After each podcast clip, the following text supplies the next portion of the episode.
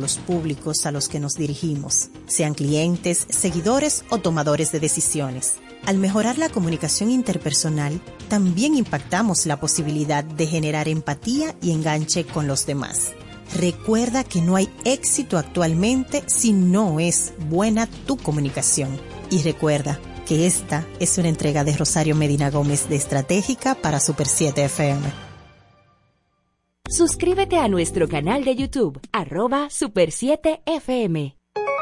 El ritmo del país lo marca nuestro equipo de comunicadores por la Super 7. Buenos días, buenos días desde 107.7 en el dial www.super7fm.com para todo el mundo y más allá. Somos la Super 7 y damos continuidad a este contenido que ya ha comenzado esta emisora con el Club de los Madrugadores, José Francisco Arias y Julián Roa, haciendo los contenidos desde las 6 de la mañana y nosotros solamente damos la continuidad.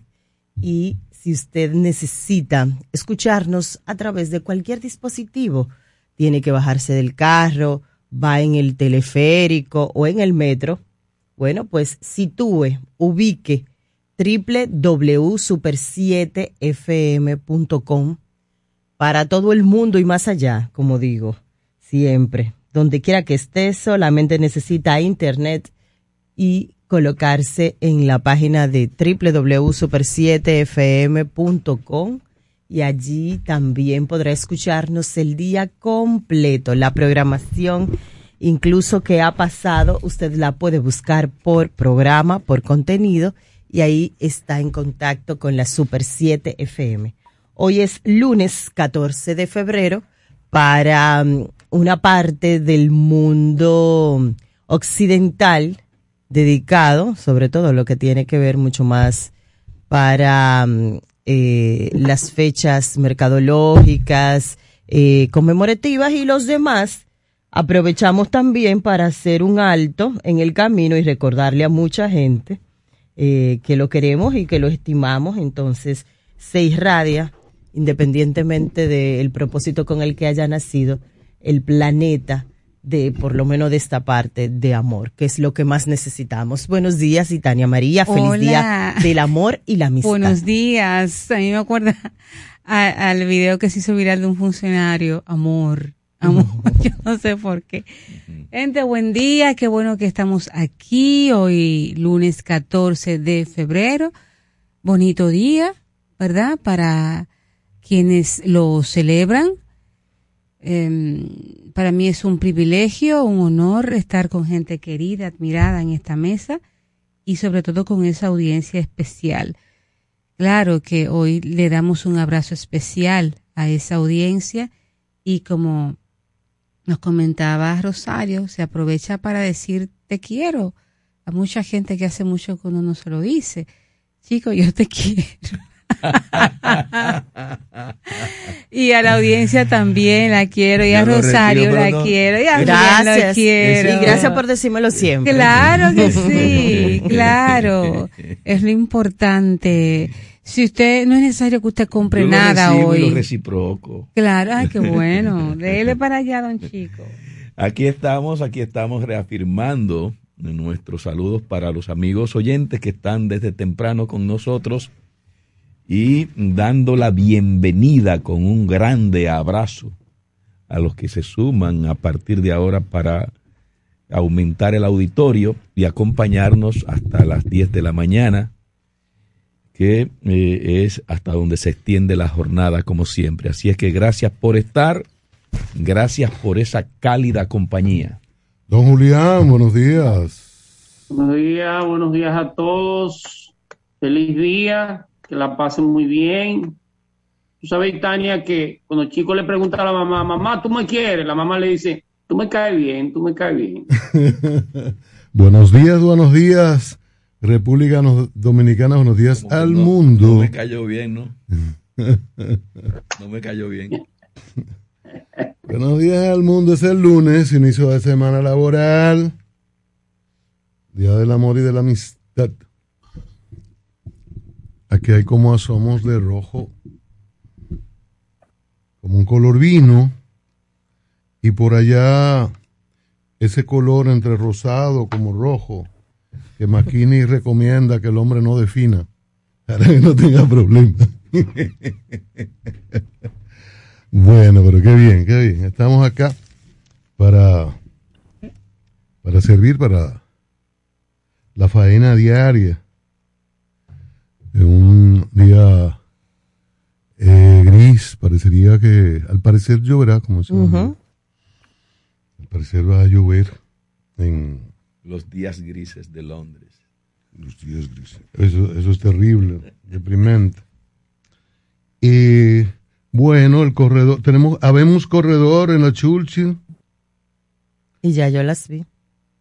Mm, Ya 40 yo los vi los autobuses. Mm, es bonito. L- Como Está- dice la canción, la Churchill para arriba y la Churchill para abajo. Ahí 47 los vi. autobuses, 64 paradas, Ah, ya. 12 kilómetros de trayecto, de 5 de la mañana a 11 de la noche, pasajes de pago electrónico, 35 pesos. El presidente inauguró ayer, se montó y lo tiene, ¿cómo se llama? Mich, Michutran, eh, el sindicalista o el empresario que, que habla ronco. Cambita, cambita. Cambita. Cambita. Cambita siempre en, la, en las huelgas choferiles, en los paros choferiles. Él le garantizaba a todos los gobiernos que él mantenía el servicio. No, nosotros vamos a dar el servicio. A la hora de la verdad, usted no sabe dónde se había metido Gambita. Los autobuses de él. Pero él eh, se pone de acuerdo con las autoridades. Evidentemente. Y ahora tiene su corredor. Evidentemente. Su corredor. A ver cómo es servido el corredor. Porque esa, esa ruta era estatal, era OMSA. Nosotros siempre hemos abogado por suficientes autobuses de OMSA y suficientes líneas de metro, fortalecer el servicio de transporte estatal, que es fundamental y es lo que en muchos países del mundo facilita la vida, disminuye la cantidad de vehículos. Aquí hay hogares de tres miembros que los tres tienen vehículos. Es una cosa, una cosa terrible. Y, por ejemplo, estas urbanizaciones que están en la República de Colombia, que sean de seis mil, de ocho mil personas, una cosa terrible. Es de dos vehículos por apartamento, casi siempre. O sea que hay un serio problema con esto. Exitosas ferias de vehículos, de ventas de vehículos anuales, se dan cuatro o cinco, se venden entre 16 mil y 20 mil aparatos, em, tomando en cuenta todas las, todas las empresas, bancos que hacen estas, estas ferias, y bueno, no, no sale un solo vehículo. Ahora escuché por muchos años que se van a retirar 340 y tantas unidades al entrar en operación esta, esta ruta. Uno espera que realmente los destruyan de inmediato, porque aquí se han hecho negocios con sindicatos o empresas que se hacen llamar sindicatos, que se le han entregado aparatos en diferentes momentos de la historia reciente de la República Dominicana y usted ve las unidades que deberían ser destruidas, usted la ve nuevamente en otros lugares que son revendidas y así no funciona. Si no se sacan vehículos, toda esa chatarra hay por ahí circulando, poniendo en riesgo la vida de los clientes, que no usuarios, clientes, pagan su dinero en esos pequeños negocios. Andan por ahí. Y bueno, no hay la menor verificación de parte de la autoridad.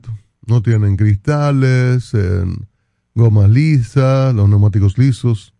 en un desastre. Para colmo les autorizaron a los choferes que podían andar sin cinturón de seguridad. El que carga cinco o seis personas, que tiene una enorme responsabilidad, tiene la mayor de las irresponsabilidades gracias a las autoridades. Entonces ese es un cuadro terrible. Uno quisiera tener corredores en esas principales vías, corredores eficientes, que hubiesen sido servidos por el Estado.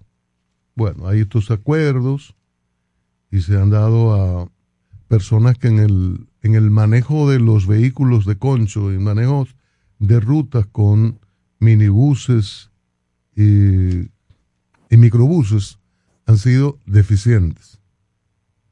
Pero ahora con estos acuerdos, con este sistemas, sistema, a ver qué pasa con esta, con estos corredores. Porque uno, uno envidia a grandes ciudades cuando uno ve ese orden esa tranquilidad, que no ve esa competencia de autobuses que tratan de rebasar al, al, al que va adelante y te llevan, no importa, quítese, salga de la vía para no ser arrollado. Y uno quiere ver eso. Una de las notas de explicación decía que una parte de los autobuses tienen la, las posibilidades de que las personas con determinada condición física, limitación motora, pueda acceder a los autobuses. En muchas ciudades del mundo, en todos los autobuses tienen este sistema. Qué bueno que hay una cantidad de estos aparatos que pueden dar esta posibilidad, porque es un, es un impedimento eh, tremendo, es violencia contra estas personas que necesitan el tipo de transporte público y que no pueden acceder a los autobuses. Esperemos esta experiencia, el momento en que se rectificó, se dijo que no se ha asignado el negocio de la revista a una empresa como se divulgó la semana pasada y que ahora que se va a licitar, era una discusión que teníamos acá en la mesa de qué había pasado y cómo era este negocio, que se le pasaba al sector privado en un- una actividad que luce tan sencilla como el articular los mecanismos que están en la ley para habilitar los talleres que hagan la- las verificaciones y que en- puedan certificar revista o que la revisión es correcta y que los vehículos pasan esa revisión. Rosario. Bueno, a mí la verdad es que mm, ya se había anunciado y aquí hay un señor que llama eh, muy educado y nos había dado un poco mm, como detalles, incluso de cómo venía viviéndolo desde el punto de vista de la óptica de el que utiliza el servicio público de la ONSA. Y la semana pasada él de manera muy proactiva se dedicó a decirnos cómo se estaba viviendo la preparación de la privatización de esta ruta del gobierno. Y hablaba también de que, y con una manera muy mesurada, de que este servicio estaba funcionando bien desde lo público, desde la ONSA. Eh, a mí, la verdad, y qué bueno que después de cierta edad uno ya tiene el empoderamiento para decir lo que siente sabiendo las restricciones de la ley, pero que sin sabor en el estómago ver la fotografía, porque de niña también vi a este personaje, al que ahora es empresario, bueno, ya todo el mundo es empresario y emprendedor. Entonces, es empresario realmente. Lo que pasa es que por un momento nos vendieron que eran sindicalistas y como eso fue un buen negocio, pues entonces ya a la madurez de ese buen negocio se pueden titular empresarios formalmente. Y con la misma chacabana que se ponen los otros y agarran la cinta tricolor. Bueno, debe atreverse la cinta tricolor. Eh, se le asignó un negocio. Me acuerdo desde unos tiempos, ¿verdad? Donde mucho el pueblo dominicano, cuando había esas huelgas de transporte, no, no podía más que incluso caminar largas distancias en el Distrito Nacional o en lo que ahora llamamos el Gran Santo Domingo, que no existía. Hubo gente, señores, recuerdo yo, que por huelgas personificadas dirigidas por estos ahora empresarios con las mismas chacabanas, vuelvo a subrayar, sí, lo estoy haciendo con un énfasis, esos mismos con las chacabanitas caras, con la misma que tiene el presidente, eh, se dedicaban a hacer sus huelgas y protestas que dieron como resultado la complicidad política coyuntural de cada gobierno, la irresponsabilidad política de cada gobierno y también la... A lo mejor tenían intereses todos comunes, pero bueno. Eh, de la privatización del transporte público. Ojalá que cuando a él no se le monte su santo, no entienda que es sindicalista y asimismo pasemos de lo privado a caminar largas distancias a los infelices que no tienen la tajo ni le van a poder pedir al presidente que los encamine a su trabajo. Y este país es eso, va por donde es y más nada. La privatización podrán sentarse conmigo horas, yo también veré lo, pro y lo contra. He visitado países donde funcionan corredores eh, con el estilo de lo que está funcionando hoy en la Winston Churchill, que se ve muy bien y que ojalá que para la paz del dominicano, la paz y el alto costo económico como se lo cobran al dominicano que funcione, porque es con un alto costo económico y bueno, que ojalá que sí, porque se lo merece el dominicano, que le organicen. Pero, ¿cómo fue? ¿En cuánto fue? ¿A cómo será? Son preguntas que debemos hacernos, porque es de un bien dominicano, ¿eh? Además de toda la retórica positivista y es un bien dominicano. Pero a mí me causa muy mal sabor porque la construcción de la comunicación es un día a día. Y a ese señor yo siempre lo vi eh, presenciando huelgas que eran muy difíciles para los dominicanos pobres y sobre todo lo que estudiábamos en la UAS. Exactamente, entonces con su chacabanita. El negocio es tuyo. Porque esté al lado del señor presidente, a mí no se me limpia esa reputación. Pero bueno, República Dominicana ha decidido ir por estos bajaderos.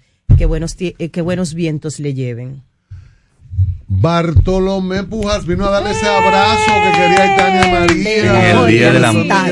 En el día del amor y la amistad. No quería pegar palo. Coge pega palo. Oh, ¿Qué es eso? ¿Qué era eso? En el día del amor y la amistad vine a, abrazar a menor, el menor de nosotros. Abrazar fundamentalmente a, a Itania y a, Rosario, Medina Gómez. y a saludar de, de refilón a, a los señores de la tercera edad, digo, eh, a los compañeros que nos acompañan aquí. Mira, te están apuntando desde Zoom. No, lo estoy viendo. con una mira telescópica. Buenos días, profesor, buenos días. buenos días, buenos días, mi querido Bartolomé. Usted, nada más me, usted nada más me dedica cosas eh, cosas jodonas en el chat. ¿eh? no, cariñito, cariñito. Dedíqueme otra cosa. Cariñito. Bueno, continuamos, Itania. ¿Qué fue lo que te dediqué? La importancia de la palabra. La palabra tiene poder y las cosas hay que nombrarlas, hay que pedirlas. Hablando de la amistad y del amor, y pongo como ejemplo que Bartolomé está aquí, todos y todas sabemos que Bartolomé ahora tiene un poquito menos de tiempo que el que quisiera. Y yo le dije el otro día en broma, ven a darnos un abrazo. Lo verbalicé, ven a darnos un abrazo no esperé que él sospechara, que él asumiera que aquí, que teníamos deseo de verlo. Entonces, eso aplica para todas las relaciones de amistad, de pareja. Las cosas hay que nombrarlas y pedirlas claramente. Muchas parejas no disfrutan el amor que se tienen porque dejan que el otro adivine lo que yo quiero. No, porque ella sabe que yo no me gusta tal cosa o él sabe que a mí no me gusta tal cosa, no. Sea clara, claro. Hable, pida claramente lo que, a lo que usted le gusta o no le gusta, lo que usted quiere o no. y así va a disfrutar de una mejor relación, sea de amistad, sea de amor. Volviendo al tema, mm, gracias, gracias Bartolomé por tu abrazo y por venir hoy, que es un día significativo. Lo valoramos. Qué lindo está tu corte, ¿eh? Exacto. A propósito. Ay, gracias, mi amor. Riégalo. Ay, ay. Así mismo, dile Italia. Un buen sigamos. estudiante, buen Claro que sí. Eso. Y, y puedo Qué poner bella, otro sí. ejemplo. Hay un libro que se llama Los cinco lenguajes del amor. Ay, sí. Que uno de ellos es el, em, el lenguaje de afirmación. ¿Por qué? Porque hay personas que demuestran su amor a través del lenguaje, reafirmando a tu pareja. Como me dijo él, somos compañeros de trabajo, amigos, pero también aplica. Qué bonito, ay, que Qué me hace sentir bien, qué bonito está tu corte. Pero igualmente yo le puse, ah, pero mira, porque tenemos combinación un tipo de amor a través de la palabra, validante. Hay otros que demuestran su amor con un regalo. Hay otros que demuestran su amor con un toque. Va a depender. Tú tienes que, y les indico a cada uno que nos está escuchando, si tiene pareja, a que vea cómo a mí me gusta demostrar el amor y cómo me gusta recibirlo. Porque a veces hay mujeres que nos gusta, que sentimos que nuestro lenguaje del amor es el toque. Pero entonces la pareja, su lenguaje del amor es el servicio. Yo hago todo, pero ni lo digo, ¿ves? Ni, ni toco. Entonces tenemos que negociar para llegar a acuerdos. Hablando sobre mm, el, el corredor, porque no, no quiero perderme la oportunidad de darle RT al comentario de, de Rosario respecto a los, a los empresarios del transporte. Yo recuerdo antes, wow, cuando estábamos en la universidad, el propio Ubiere, que sé yo qué, que patatín. Entonces había como algo romántico con Ubiere, por la barba, mira, comunista. Sin embargo, el tiempo ha diluido tantas cosas y tantas admiraciones. Y el tiempo ha puesto tantas cosas y tantas personas en su lugar que ya uno no tiene ni confianza en nada porque el tiempo es, es el mejor juez. En enero del año pasado se inauguró el primer corredor que fue el de la avenida Núñez de Cáceres y bueno, ahí se empezó a hablar ya de la alianza público-privada, los empresarios del transporte y tal. Y recuerdo que el primer día, los primeros días, la gente se quejaba del precio. En ese momento eran, si mal no recuerdo, 35 pesos. 35 pesos, que sigue siendo el mismo. Hoy, el 14 de febrero del 2022, no, no se escuchan quejas de los usuarios y las usuarias del corredor Núñez de Los Cáceres. clientes. Esa es- bueno, los Usuarios, clientes. usuarios. Yo Eh, le digo clientes porque tú como que tú usas un pago, perdón, un parque, ¿verdad? Y, te- y no tiene un pago directo, pero cuando tú pagas un servicio, tú eres un cliente que por cierto que en transporte público con un maltrato impresionante. Sí, pero aquí vemos Adelante. la, la palabra usuario quizá desde el punto de vista que usa el servicio. Pero bueno, entonces vemos que los miles de clientes usuarios, usuarios clientes, ya no hay tantas quejas. Parece que ni tampoco hay quejas del empresariado del transporte. Al parecer está siendo beneficioso para ambas partes. Esperemos que en esta oportunidad, si ofrecen un, un transporte digno, porque también es importante para las personas que usan ese servicio, pues eh, que se mantengan. Algo que quiero destacar es mi pena tan grande porque en la película de la República Dominicana los malos triunfaron. Balaguer triunfó. Todo el mundo habla del corredor de, de la Winston Churchill. ¿Por qué no fue corredor Avenida Jiménez Moya? Corredor Avenida Comandante Jiménez Moyas, en el centro de los héroes. Cada vez que yo veo esa feria, a mí me da una, a mí me da una cosa. Churchill. Tenemos el coma- avenida, corredor Avenida Comandante, porque ese sí fue un comandante de lo poco que hay aquí, que sí le, le pesaba el, el ruedo y tenía dos pares bien grandes. Comandante Jiménez Moya. Así pienso yo debió llamarse ese corredor. Y nosotros en comunicación seguir apostando a decir centro de los héroes, centro de los héroes, centro de los héroes. La feria la hizo Trujillo en el Un pleito 55 con esos tiempos. es centro de los héroes. Igual que, por ejemplo, aquí hay calles que no deberían llamar Monseñor Pitini, un, un- un- un cura que fue un cómplice de la dictadura. Y ahí tenemos calle Monseñor Pitini. Aquí hay un sinnúmero de calles, de gente que no merece tener nombre de Los calles. liberales no la cambian. Perdóneme. Que los liberales no la que no cambian. ¿Qué van a cambiar si se vuelven cómplices al momento que llegan al poder? Aquí ya no hay liberales ni conservadores. Por favor, aquí somos un poquito todo más de lo mismo. Entonces, qué pena que ese corredor no se llame Avenida Comandante Enrique Jiménez Moya. Señores, esos nombres no se pueden olvidar. Y que termina en el centro de los héroes. En el centro de los héroes. Y bueno, para terminar como comencé, volviendo al puerto de origen, es una forma de yo demostrar mi amor hacia las personas, los luchadores antitrujillistas que dieron todo sin esperar nada. Y hablando de amor, ¿cómo demuestra usted su amor? Amor no es solamente el 14 de febrero, más bien un negocio. Amor es que usted no mate a su pareja como hay hoy un titular de un feminicidio que ocurrió en el fin de semana. Amor es no descalificar a su esposa. Por tú esto, tú no traes dinero a esta casa, tú no, esa comida no te quedó bien. Amor es no descalificar a su marido. No, porque tú esto, tú lo otro, que tú no más quieres hacer esto, lo otro. Amor es no descalificar a sus hijos. No, amor no es cuestión de un día, de un regalo, es algo del día a día, de un gesto, de la solidaridad en el hogar, con sus hijos, con su pareja.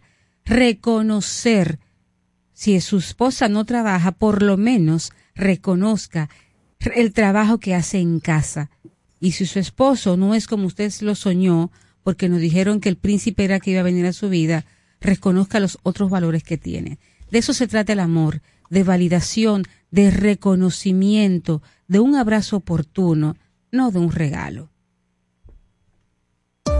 Estás escuchando la Super 7 en la mañana.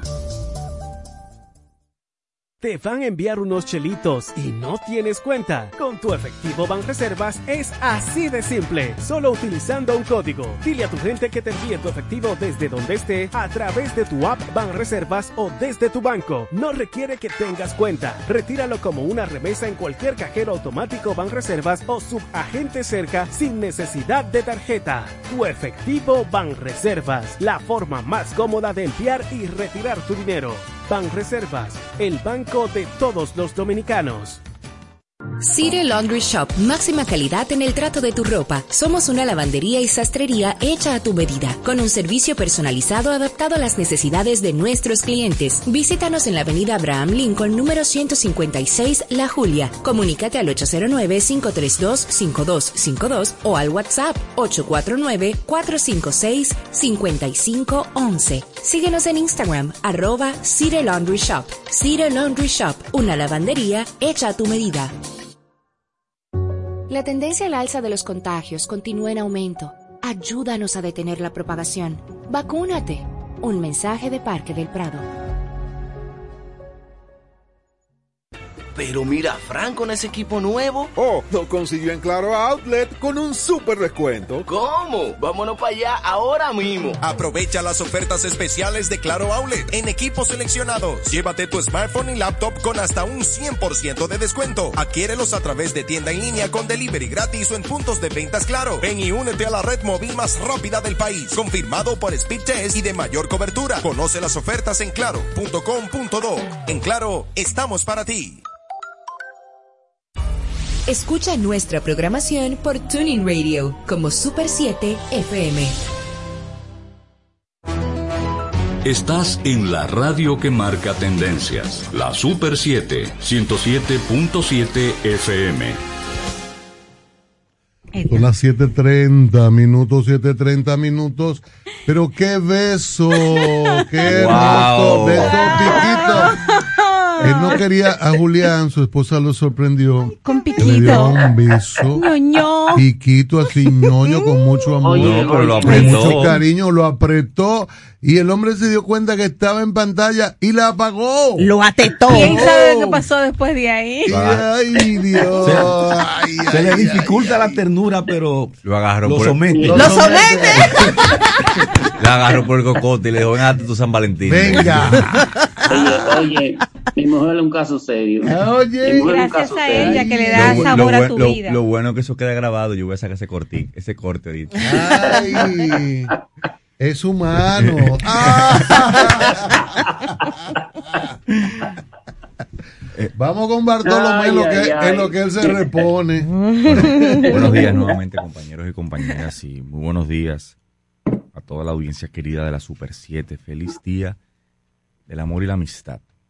A pesar de todas las circunstancias, de lo difícil de la época, de que puede ser un día muy comercial, vamos a aprovecharlo eh, para profesarnos amor, cariño, admiración a quienes se la tenemos, porque la palabra es performática, la palabra construye sentido y es importante que nos digamos las cosas buenas que tenemos por dentro para con otros. Eh, utilicemos este día y todos los demás, pero este día en especial para ello. Quiero seguir en la misma línea del, de lo que ustedes analizaban con el tema del corredor. Quisiera dar como algunas informaciones aquí, porque esto es un proceso que puede parecer, eh, sí, es confuso y sobre todo puede pesarnos porque nosotros todos, los que estamos aquí, hemos sido usuarios del transporte público o de lo que se dice transporte público en este país.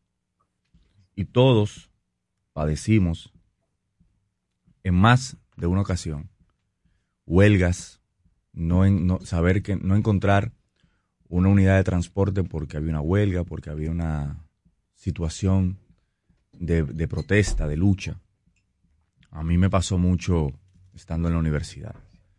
Fueron muchas veces trabajando en el Poder Judicial, en el Palacio de Justicia de Ciudad Nueva, que tuve que caminar, caminar toda la Bolívar hasta llegar a la universidad donde estudiaba en la Pucamaima. Porque no había, no había unidades de transporte. Ahora, se supone que todo esto vino a cambiar con la ley de movilidad y transporte eh, que se promulgó en el año 2017. Y este corredor de la Churchill, así como el de la Núñez, hay que decir, no fueron corredores licitados en esta administración, sino que fueron licitaciones que se realizaron en la administración anterior por el Intran, por la primera directora del Intran, Claudia Francesca, quien le tengo eh, mucho respeto y mucha, eh, mucha admiración profesional. Porque la ley eh, establece, y eso es quizá lo que a uno le da pesar, pero la única manera de poder resolver este tema, yo lo decía cuando pasaba lo de la niña de Cáceres, al, fin- al principio había algunas protestas, algunas inquietudes, pero luego se normalizó, porque la única manera, teniendo en cuenta, como decía Rosario, el poder que han llegado a construir los sindicatos es integrando a los sindicatos. Porque cuando a- a- ayer se decía en esta en la inauguración de que unos 248, 250 choferes iban a pasar a ser accionistas. Sí. ¿Por qué? Porque la ley de movilidad establecía en la parte transitoria que todos los operadores existentes de rutas urbanas, suburbanas, eran, estaban, serían, estaban siendo, quedaban reconocidas y le daba un plazo de 18 meses en ese momento para que ellos eh, se convirtieran en empresas, seis meses para que crearan la empresa y 18 meses para que iniciaran el proceso de adecuación. Eh, le daba la facultad al Intran para poder extender esos plazos, porque de antemano se sabía que con una ley que se promulgaba en el 2017, en un año y medio no iban ellos a lograr. Fí- Fíjense que no fue, no fue sino hasta ahora. Entonces, ¿qué es lo que quiere decir? ¿Qué es lo que hizo la ley? La ley le dio un derecho preferente a quienes ya operaban las rutas. Lo que obligó fue a que ellos se convirtieran en empresas, a que los choferes pasaran a ser, o los choferes propietarios pasaran a ser accionistas, propietarios, y los choferes que no eran propietarios a ser empleados. Incluso manda a, eh, a registrarlos en la seguridad social, deroga la caja de pensiones para choferes que se, había, se creó en los años 70 con relación a este tema. Y eh, decía, bueno, o empresas o cooperativas o cualquier otro medio de asociación para poder eh, prestar el servicio de transporte. Y lo que está ocurriendo con la Churchice es eso, es una expresión de esta ley, lo que pasó en la Núñez de Cáceres, en la Charles de Gaulle, pasará también porque hay un, un corredor ahí que también había sido ya adjudicado en la administración anterior y lo que tendrá que ocurrir con muchos otros corredores. Allí donde no hay operadores, operadores, entonces la ley faculta a que el, el, Estado pueda abrir una licitación pública. ¿Qué es lo que pasa, por ejemplo, que yo escuchaba a, un, a ese mismo oyente la semana pasada que le habla sobre el tema de la onza y sobre el tema de, esto también se, se extiende al metro.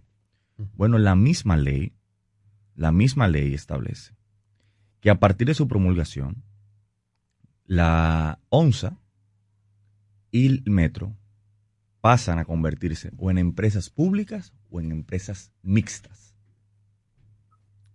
En empresas públicas o en empresas mixtas. ¿Qué quiere decir? Que la ONSA se tendrá que convertir en una empresa pública, como es el Banco de Reservas, o una empresa mixta, es decir, en caso de que aquí habría un proceso de, y esta palabra es maldita en el lenguaje político dominicano, de capitalización. Yo creo que la ONSA, como el metro, deben mantenerse como empresas públicas, porque son las garantías de generar competencia, de generar una, una presión en el precio del transporte y de garantizar que, eh, así como se hizo Punta Catalina, que Punta Catalina hoy tiene un 24% del mercado eléctrico, se utiliza como una manera de poder hacerle frente a los generadores privados. Entonces, lo de la Churchill, yo lo único que puedo hacer es saludarlo porque mi campaña consistió fundamentalmente en asumir eh, este tema que también involucra a los ayuntamientos, porque la ley habla de múltiples maneras que aquí los responsables son el Intran y el ayuntamiento. Y aquí hay una permisología cruzada que implica que ambas instituciones, que ambas entidades sean quienes eh, establezcan estas rutas de tránsito. El ayuntamiento dice por dónde quiere, el Intran luego entonces las establece y las autoriza y luego se encarga de regularlas. Eh, pesa ver a, a los mismos que de múltiples maneras generaron tanto caos en este país, pero yo veo a que yo veo yo, yo quiero ver aquello como una domesticación también de esos sectores que ahora están obligados, obligados a convertirse en empresas, a pagar impuestos, a, a, registrar a sus trabajadores en la seguridad social, a, garantizar unos salarios competitivos y a rendir cuentas y ahora no tienen la posibilidad, la posibilidad, porque todo esto está de, regulado, de eh, subir el precio cuando le dé la gana cuando le dé la gana. Y eso, y eso, es una de las ventajas de organizar el transporte de esta manera. Por eso, por eso, y ahí hay que mencionar al más insigne de los sindicalistas, Juan hubiera hecho tanta resistencia para organizarse. Ha hecho tanta resistencia para organizarse, porque le conviene tener la 27 de la misma manera desorganizado, no convertirse en una cooperativa o en una empresa para poder prestar el servicio público, garantizando ellos teniendo que buscar el dinero de esa inversión, teniendo que regularizar a todos los eh, choferes.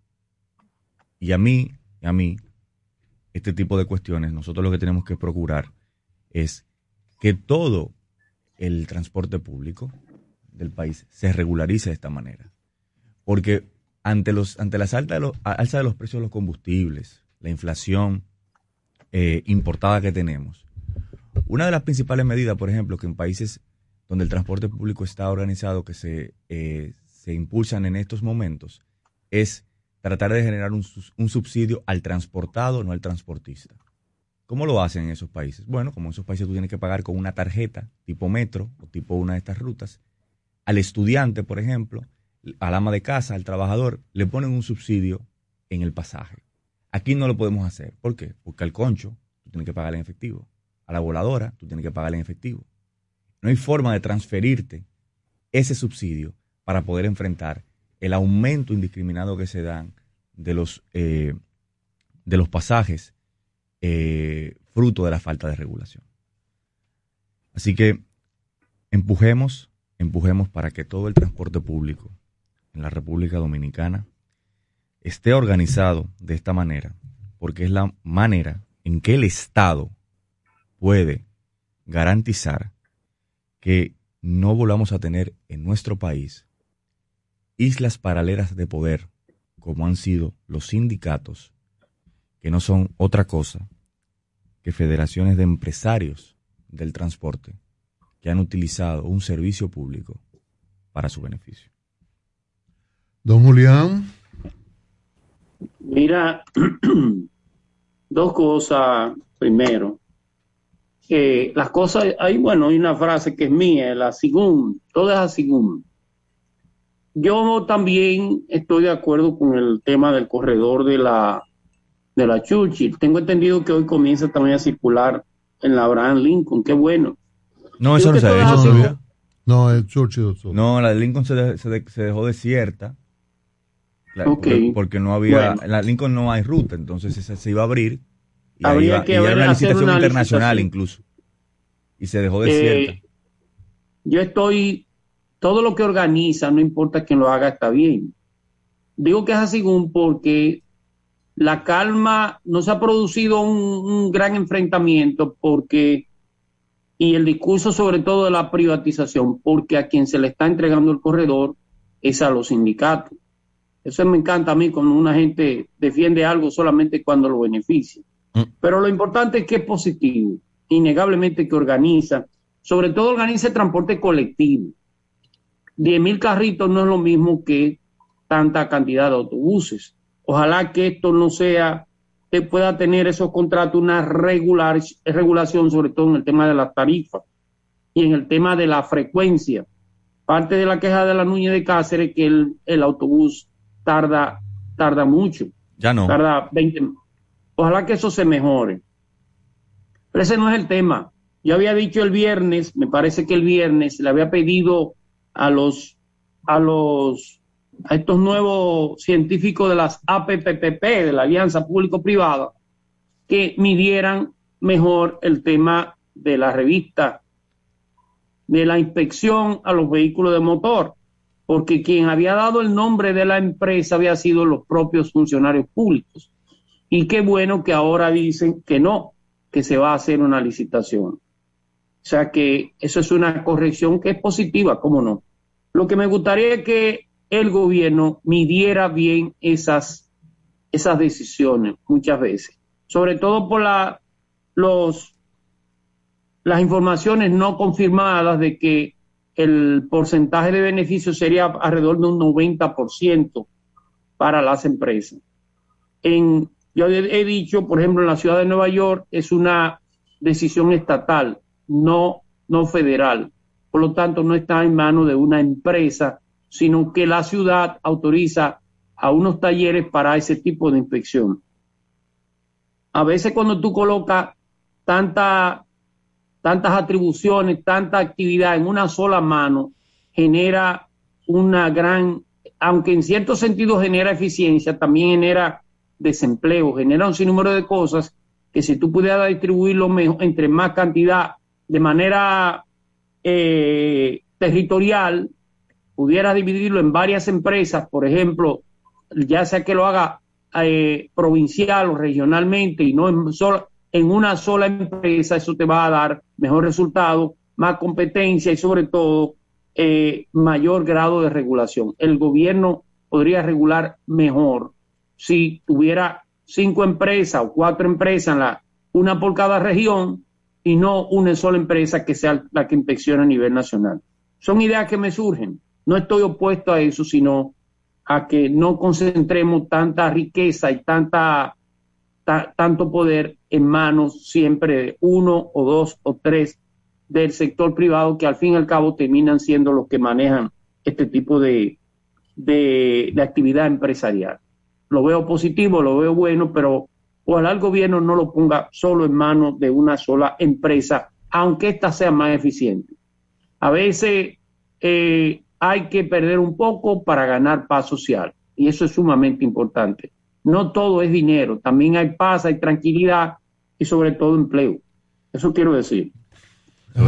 Me da miedo esas empresas de carnet, que venden carnet y vaina, que, que piden licencia y vaina, y tipo de cosas, porque regularmente son empresas que están en un patio. y se ganan una licitación de tantos millones de pesos. Y ahí entonces que ellos dicen, yo, ¿a qué que yo me voy a capitalizar para prestar servicio? Eh, Este asunto de los corredores que se están implementando, se, se comenzó con el de la Núñez de Cáceres y ahora caemos con la Winston Churchill, pues de alguna manera mm, eh, es una forma de ir eh, organizando el transporte público en la capital dominicana. Y eso es bueno. Y también descontamina. Descontamina en el sentido de que todas esas chatarras mm, de conchos que ofrecían un servicio y que tenían que estar circulando porque mantenían ese servicio, pues no van a estar. Desarrabaliza zonas. Por ejemplo, esa parada que había ahí en la Churchill con John Kennedy, de conchos, eh, eso era terrible, ahí eso era un hervidero, a veces se llamaban de trifulcas, a, a batazos, a machetazos y, y había, no, habían improvisado un, un, Un baño, ellos tienen ahí en el medio de la Sí, de- de- del subte- elevado. Y, es- y todo eso, entonces, todo eso se, se supone que Hubo eh, uno que me dijo una vez, será abon- limpiado, abon- ¿no? abonando la talvia. Todo eso será limpiado, entonces eso es bueno. Y yo apuesto a que realmente se masifique el transporte público en el país, no solamente con estos autobuses. Yo quiero, yo quiero que sigan eh, con, si es monorriel, monorriel, si es metro, metro.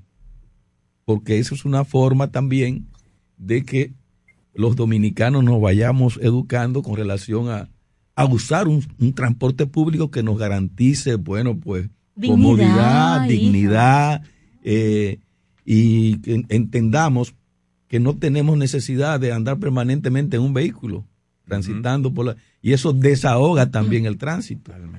Entonces, ojalá que eso siga y que siga con, con la organización que inicialmente se ha trazado y que se masifique el transporte público, porque esa es una de las razones por las que tenemos tanto y tanto caos en el tránsito en la capital dominicana, por lo menos. A propósito de la queja de Itania, veo un reportaje que dice que el recorrido desde el sector Perantuen, la parte norte del Distrito Nacional, empieza en la Jacobo Masluta y se desplazará por las avenidas República de Colombia, Jardines de Fontainebleau, Bleu, de Fontainebleau, o Bleu, John Kennedy y concluye al sur de la Winston Churchill en el centro de los cerros. Diablo. Por Dios, comandante Avenida Jiménez Moya, que es sur de la Winston. Mira, el acto, el acto es en el centro Claro, de porque los la, la chuchi termina en la 27. Ujú. Por lo tanto, Correcto, Claro. eso es. De Entonces, la nota dice al sur de la No Winston llega, no Churchill. llega al centro de los héroes. Y ni siquiera menciona a Jiménez Moya. mismo. No, eso, pero eso es lo que estamos significando. Sí. No lo menciona y dice que termina al sur. Es que es una reseña de la actividad cuando inicia, todo inicia al sur o inicia al este. Los números, cuando usted vaya a buscar números, si es 200 tanto, no lo busque en la 27, no busque cerca del puente Duarte, porque los números inician al este. Y si es 80, no lo busque cerca del malecón, si es sur-norte. Por lo menos en Occidente. Porque los orientales son. Sí. Entonces comienzan en el este y comienzan en el sur. Esa fue una clasecita de Cabito Gotro cuando yo era estudiante de periodismo. hace muchos años. Cuando era estudiante. Cabito eh, da mucha, eh, daba mucha geografía urbana maravillosa. Concluye La enseñanza, la capacidad didáctica de Cabito Cotro. Yo la- me, voy a, Entonces- mon- me voy a montar para hacer el recorrido completo. pues, Es importante, es importante encontrarlo. Pero quería reiterar que el acto se hizo en el Centro de los Héroes, donde inicia. Entonces, ignorar el, el nombre, incluso en la crónica, Imagínate. cuando se hace en la avenida Comandante Jiménez Moya, dice que inicia allá y al sur de la Winston Churchill. No, no, Yo- yo- no yo- debe ser. Por eso yo peleo, yo he peleado mucho aquí con la gente del periódico hoy. Que en la agenda, incluso le hice una foto a la agenda, hice un tweet. Porque ellos colocan cuando hay actividad en, en, en el Congreso. Ellos ponen sesión Senado, la feria, lo ponen feria. Y a veces Suprema. Corte, y ponen, y yo le digo, por favor, vamos a ayudar, vamos a contribuir. Bueno, Eh, eh, va- vamos a ayudar con esto, porque queda en el mismo corazón del, yo, del yo me Centro de los crié, yo me crié en la feria, imagínate la feria. eh, Porque hay un lugar que se llama La Feria cerca Claro. de Matambre. Exacto, pero todo eso tú no le dices a la feria, tú sabes. Mm. Entonces, también, dependiendo del contexto, con quien yo estaba hablando, decía, yo vivo en la feria o vivo en Matambre, tú sabes. Entonces, eh, eh, eran opciones que te daba la vida. Sí. Entonces, a mí me, me molestó mucho. Vi una crónica y no, no- cre- creo que no lo compartí con ustedes. Porque era una actividad que hacía referencia, que se montó donde la, la actividad, eh, Bartolomé, que, en la que tú trabajaste, Ah, eh, organizaste, en, en la. Plaza de las Américas, llama eso. Plaza de las Américas. Rebautizada, sí. Sí, Plaza de las Américas. ¿Dónde está la bolita? Do- do- sí, donde está el monumento eh, fundamental. A la confraternidad y el mundo libre. Entonces había una nota, no sé si era una actividad del, del Ayuntamiento del Distrito Nacional. Y entonces esa actividad, en ese lugar, en feria. decía feria, y yo decía, pero por Dios. Entonces uno tiene que ayudar desde los medios de comunicación en este sentido. Y, Agregar algo ahí, 10 segundos. Eh, este recorrido, que son 12 kilómetros, em, to- ah, recorre toda la, toda la Churchill y Jiménez Moya. La, de del centro de los héroes a la Kennedy son unos, las son unos 5.7 kilómetros, la última vez que yo lo calculé. Y esto pone sobre la mesa una discusión que tú la mencionabas, que se perdió esa discusión, como que, que es el tema de los pares viales. exacto, se perdió. Y, y- y esto es fundamental para que el transporte público pueda también funcionar adecuadamente en las grandes avenidas. Eh, esto es algo que yo incluso también lo planteaba en la campaña y muchos teníamos coincidencia porque una de las formas también en que el transporte público tú lo motivas, lo, in- lo incentivas, es el transporte público democrático de por sí, porque van, si van 90 personas dentro y al lado va un carro que nada más lleva una o dos personas, quiere decir que donde van 90 tiene que tener mayor tipo de facilidades. Correcto. Y el par vial lo que permite es eso, generar un, car- un carril exclusivo, por lo menos para el tra- ese tramo de la Churchill que, que va a tomar, que va a permitir que te conecte entre dos líneas, dos estaciones del metro, Centro de los Héroes y Kennedy, fácilmente en 5 o 7 minutos. Eso, porque ahora mismo va a tener que pasar la Churchill, pero la Churchill con esos tapones que hay ahí en la Churchill y la Jiménez Moya.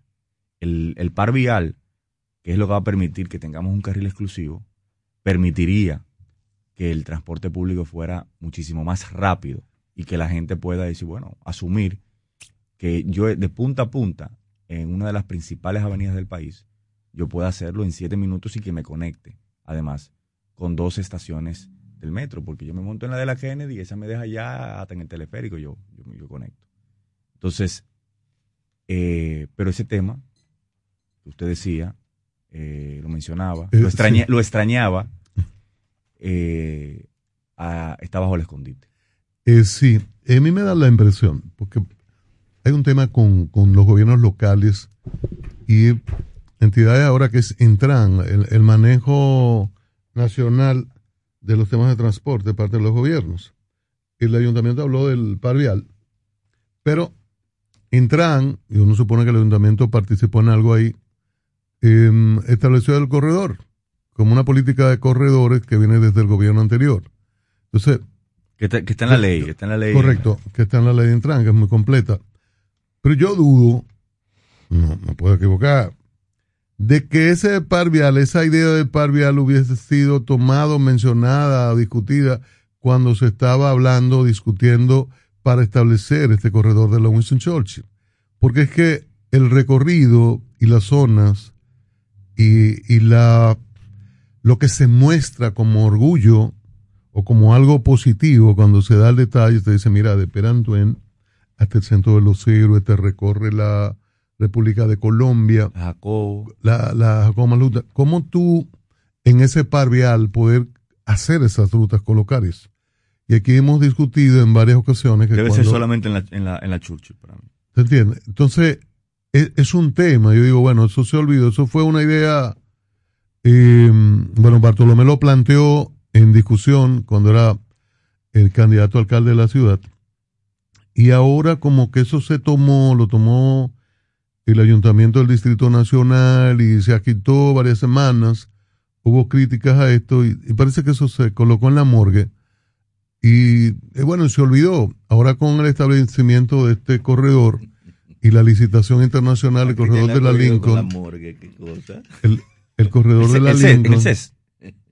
¿Metieron el CES? Pero una Ah. pregunta, cuando iniciaron, cuando iniciaron los autobuses ONSA, AMET, había, no era par vial lo que había, No. Había corredores- solo- No. corredores exclusivos. no, era corredores exclusivos, pero no parvial. Pero, Pero- pero, pero eso se acabó Sí. el, di- el día Porque, que Diandino Peña se parqueó en el corredor exclusivo de la ONSA, ahí en la Churchill, al frente de, de Van Inter. Y es de la 27. Pero lo llevaron, se lo llevaron. Espérate, y Jalejerma agarró y mandó a remolcarlo. Y al otro día le llegó una carta que la tengo, no me la inventé, la tengo, del secretario de la presidencia de ese entonces, Danilo Medina, diciéndole, diciéndole lo siguiente, no se me olvida. Me preocupa el excesivo celo en el cumplimiento de la ley. Dios mío. Pero ¿cómo es posible? Así está en la Bueno. carta. Y a partir de ahí, Así está en la carta. Esa carta la transcribe Halen Herman en un libro. Ajá. Ahí se jodió el parvial. Ahí los se jodió. exclusivos, en todo Sí. caso. El verdadero sentido de la información lo escuchas en la Super 7 en la mañana. Somos una institución de puertas abiertas, al servicio de toda la ciudadanía. Acompañarte es nuestro deber. Por eso te orientamos a través de los distintos canales. Mediante la autogestión, buscamos facilitar el cumplimiento de tus obligaciones tributarias. Nos interesa que estés al día. Tu aporte fortalece a la nación. Dirección General de Impuestos Internos. En el nuevo Ministerio de la Vivienda y Edificaciones, hacemos mucho más que obras. Construimos viviendas que unen familias Una casa nuestra. con su título para que tengas un pedacito de dominicana con tu nombre y lo llenes de historias felices. De aquí ya no nos saca nadie. Escuelas para aprender cómo se debe. Lo que más me gusta de mi escuela son las canchas, el aula, el patio. Hospitales para cuidar a los tuyos. Así cualquiera se Y sana. tu familia crezca con calidad de vida. En el Ministerio de la Vivienda y Edificaciones, MIVED, más que obras, estamos construyendo un mejor futuro. MQ Lámparas y Lámparas Quesada, especialistas en iluminación y decoración. Contamos con gran variedad de lámparas italianas y españolas, modernas y en alabastro, con los diseños más cuidados y especiales del mercado. Estamos ubicados en la Avenida Independencia 256 en Gascue, Avenida 27 de Febrero 265 en el Ensanche Piantini. En Santiago, calle Bartolomé Colón número 17, además de 22 tiendas móviles en los cuatro puntos cardinales del país con facilidades de pago. Para más información, llámanos al 809-687-2302 y 809-547-2614. MQ Lámparas y Lámparas Quesada, pioneros en la iluminación. Adquiere el TCL 20 Pro 5G exclusivo en Claro. Tecnología de punta asequible para ti. Visita tu punto de venta Claro más cercano o accede a su tienda virtual claro.com.do. A 5, 5, a 5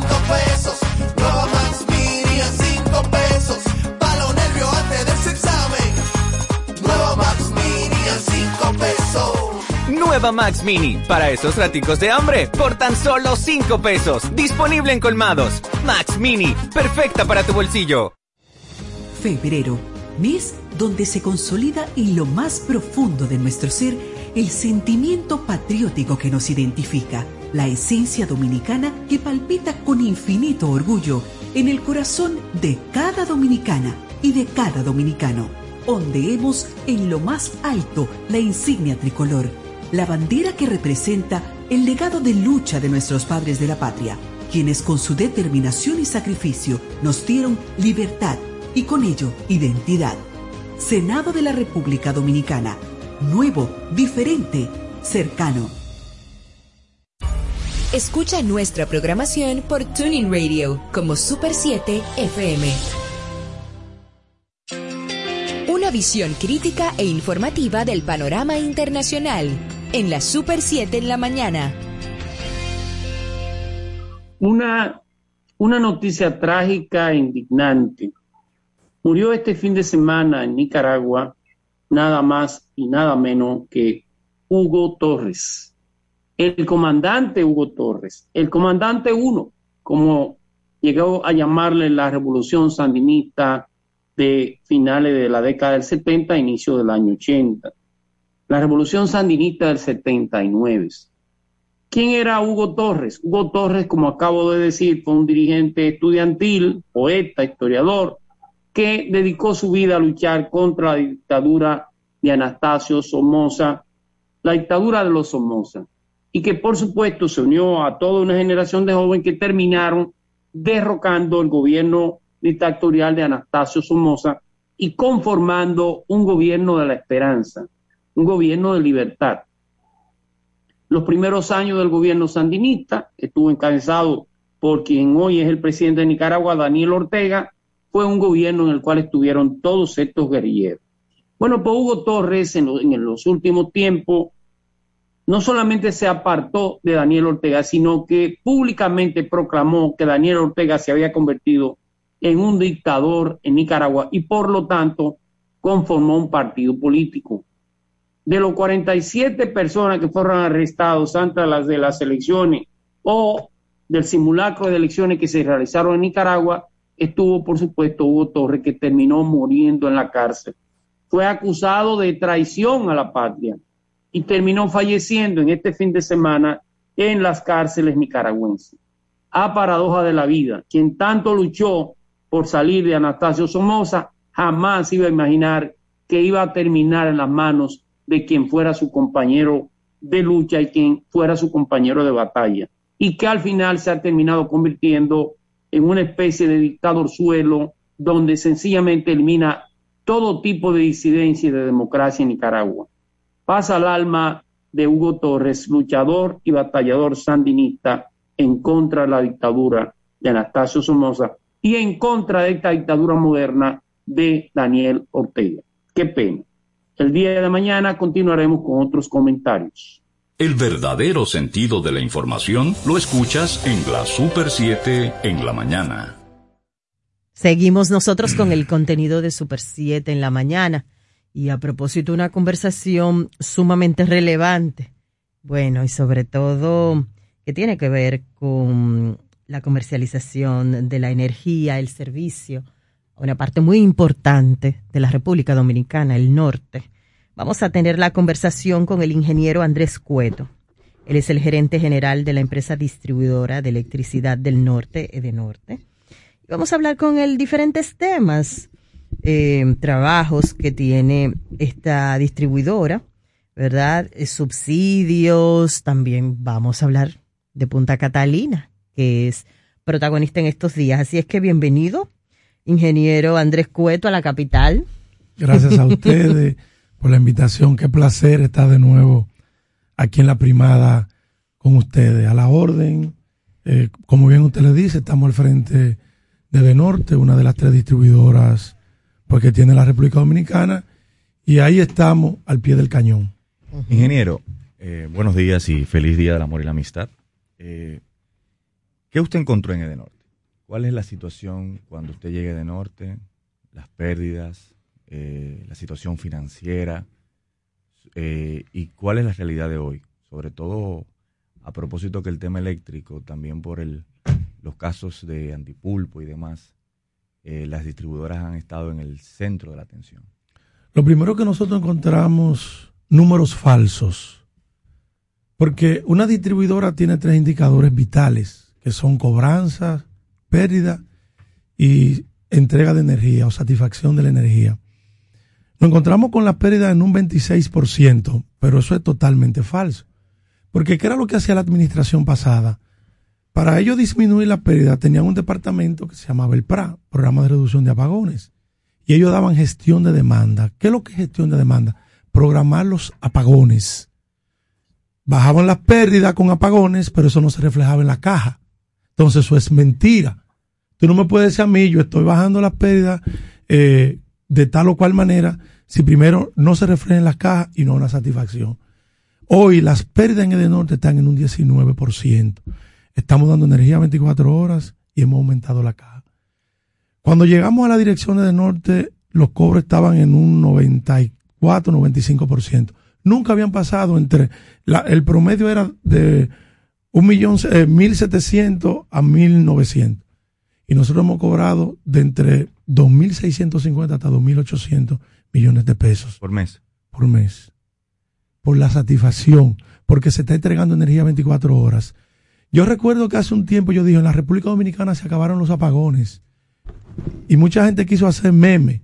Y yo también gocé meme y lo disfruté. No, se hizo viral. Porque, Sí, y lo disfruté Se fue- porque se fue viral, se fue yo viral. vengo de un barrio y me quedé escuchando una salsa de Raúl Marrero que se llama ¿Quién dijo miedo? Y tiene un estribillo que dice, ¿quién teme a, mur- eh, ¿quién dijo miedo, señores? Quien teme Quien miedo murmuraciones. será buen guerrero. Sí, pero el, el estribillo dice, eh, quien teme a murmuraciones, bien no lo veo, muy mal lo veo. Yo soy un funcionario público, la gente puede decir todo lo que quiera, pero es una realidad. En un estado donde hay suficiente generación, no hay apagones, tú tienes averías que son propias de un sistema tan débil como el de nosotros, tan precario. Explíquenos las diferencias, porque vea, yo sí no soy ingeniero, no soy. Explíqueme la diferencia entre apagones y averías. un apagón es un hecho programado, por ejemplo. ¿Qué se hacía en el pasado? Y aquí hablo del norte de, de donde yo estoy. Y una So- avería es una chichigua, por ejemplo. No, Cristian, lo que pasa es que la gente lo toma a relajo. ¿Qué es, lo que, qué es lo que es un circuito? Por ejemplo, ¿usted no ven que las palomas se suben sobre una línea y no se electrocutan? Porque ellas no cierran un circuito. Si ponen la, Entonces, pi- la patica en la otra. Si pusieran la patita o abrieran la sala y choparan las dos, ahí sí tú tienes un circuito, porque tú cierras. ¿Qué ocurre? La chichigua, el, el, el- la cola de la chichigua o el, se convierte en un conductor y dos potenciales que en- entre uno tiene 7200, pero cuando tú lo juntas los dos son 12500 voltios, tú tienes, cierras un circuito y ahí viene la explosión. Perdón, Julio Sauri, donde quiera que estés. O por igual, ¿tú sabes lo que me ocurrió a mí a 15 días de, de estar en la dirección de Denot? Que una culebra me cerró un circuito en la subestación de San Marcos y hizo que explosionara un, un interruptor de más de 100 mil pesos. Una culebra. Una culebra, o sea. Pero entonces, la pregunta que usted me hace, la diferencia entre una avería y un apagón. Te decía que el apagón es una interrupción programada. Me explico. Cuando nosotros llegamos a la dirección de De Norte, solamente el 60% de los usuarios recibían energía 24 horas, porque tenían sectores que estaban dentro del programa de gestión de demanda porque no pagan. Entonces, yo te voy a mencionar sectores en la zona norte que recibían solamente 12 horas y 8 de energía. En Santiago, La Canela, todo el Yaque, eh, eh, Cristo Rey, Pekín. En, eh, en la parte norte de la isla, porque de norte está dividido en cinco sectores, que más adelante te lo explico. Por ejemplo, la provincia de Jabón no recibía energía 24 horas, ni partido, ni Capotillo, ni Santiago de la Cruz. Pero en la provincia de San Fernando de Montecristi no recibía energía 24 horas, ni Castañuela, ni las matas de Santa Cruz. Si tú tomas el nordeste de la, de, de- de la isla, Nagua recibía, pero el factor no. Pero Samaná y las terrenas. lo que pasa es que Samaná tenemos que verlo de diferentes maneras. Samaná tiene una distribuidora adentro que es eh, Luz y Fuerza para el Limón y las terrenas. Ahora, lo que tiene que ver con Sánchez y Samaná sí es parte de De Norte. Entonces, un apagón es algo programado. Ya tú sabes, en mi barrio en La Joya nosotros sabíamos que los sábados de 6 de la mañana a 1 de la tarde tú tenías energía eléctrica, de en adelante no tenía. Es un apagón. Ahora, una avería es un hecho fortuito y nosotros no tenemos la capacidad de Alondra de mirar en las tinieblas del porvenir. Yo no sé cuándo un camión va a investir un poste, cuándo un árbol o una rama va a caer sobre un tendido eléctrico. Entonces, Llamadas. eso es, esa es la diferencia. ¿Y por qué en la República Dominicana no hay apagones? Porque cuando nosotros llegamos a la dirección del Estado, la deuda con la generadora eran de 75 millones de dólares y se honraron. Hoy, del, del 100%, del se- 100% que cobra la distribuidora, el 75% va directamente a las generadoras en la cuenta concentradora. Eh, Hoy en la República Cueto. Dominicana no hay esos problemas. Pues tú, lo- los clientes de De Norte, con esto de la de sincerar la, El aumento de la tarifa técnica. la tarifa técnica, que hay una programación en, en aumento, creo que trimestral. ¿Y cómo se sienten? ¿Hay quejas? ¿Cuál es la situación con relación a la satisfacción de servicio y ese incremento que recibiendo palos de, de otra zona, combustible, comida, etcétera, es, es un, es un elemento que se adiciona que, que puede generar quejas. Y a las personas que nos están escuchando, que reciben servicio de Norte, que vamos a tomar algunas llamadas en, en, un, en unos minutos. Eh, Cueto, por favor. Miren, hay una gran realidad. Nosotros no somos un país productor de petróleo ni de ganas, de, de ninguno de los combustibles de generación. La tarifa técnica no se había revisado del año 2011. Esto no es un invento del PRM y del gobierno de Luis Abinader. Es un gran pacto, es un gran acuerdo. Es eh, lo que tiene que ver con revisarlo todo. Normal, las, los aumentos, el cambio, hay resistencia, pero si ustedes observan, eh, se ha buscado todo tipo de paliativo para eh, que la gente no sienta eh, tan fuertemente, eh, pues lo caro que está el crudo del petróleo, por ejemplo, vimos cómo acaba de cerrar, 94 dólares. La tonelada métrica de carbón a cómo está hoy, el gas natural. Es normal, eh, pues que la gente haya estado quejándose. Y entonces nosotros lo que le decimos es que hay que ahorrar la energía eléctrica. Hay que, en la República Dominicana, y lo digo por, no- por mí, nosotros no tenemos cultura de ahorro de energía. Tú pasas por cualquier sector al mediodía y tú te encuentras que los bombillos o la luminaria de la galería está encendido. Que el aire acondicionado está encendido sin haber nadie en la habitación. O por igual el ventilador o el televisor. Pero de verdad que la tarifa eléctrica había que revisarla y que es un acuerdo de todos, de todos los partidos, eh, de la sociedad civil, eh, de, de la sociedad industrial y del clero. Es una realidad. Pero de que la gente se ha estado quejando, es normal, Cristian. Es normal. Eh, ¿En cuánto de, de, lo- de los 100 pesos que ustedes compran a la generadora o, o del servicio al el servicio a clientes que tienen, cuánto facturan? Y de lo que facturan, ¿cuánto están cobrando? ¿Qué nivel porcentual? Porque eh, Denote tenía serias deficiencias en ese sentido. Y eh, esta era la peor, pero Denote tenía deficiencias importantes. ¿Cuánto facturan y de lo facturan, cuánto cobran para saber cómo marcha el negocio realmente? Mira, las pérdidas se dividen en dos, técnica y no técnica. Las pérdidas técnicas son la propia del sistema, ¿no? La del transformador, la de la que Las se pierden las redes eh, y un sinnúmero de cosas más. Es- hoy nosotros tenemos las pérdidas en un 19.3%, como le dije la- a usted. la técnica. No, no, la pérdida general. Ah, general. Y entonces la dividimos en dos. 10.3 pérdida técnica y el otro, el, el otro 9% en pérdida no técnica. Esas pérdidas no técnicas son eh, el robo de energía, eh, interconexiones fraudulentas, eh, usuarios directos porque no hay medidores. Entonces, las pérdidas técnicas le representan hoy a Edenorte 7 millones de dólares mensuales y la no técnica 5 millones 400 mil. 5 millones de dólares estamos hablando. Hoy nosotros estamos cobrando entonces esa diferencia. Hemos- Usted- usted- ustedes encontraron 1800, 1900 y van por 2600, 2700. nosotros cobramos en diciembre 2.000 780 millones de pesos. Eso es fruto de la satisfacción, porque hay energía 24 horas. Y, e independientemente de una avería, que eso nadie puede adivinarla cuando ocurre, como la gente está, se siente satisfecho por eh, el servicio, pues eso ha hecho que nosotros hayamos aumentado los cobros en la distribuidora. sobre todo En, en ese sentido, ingeniero Andrés Cueto, estamos conversando con el gerente general de la empresa distribuidora de electricidad del norte, de Norte.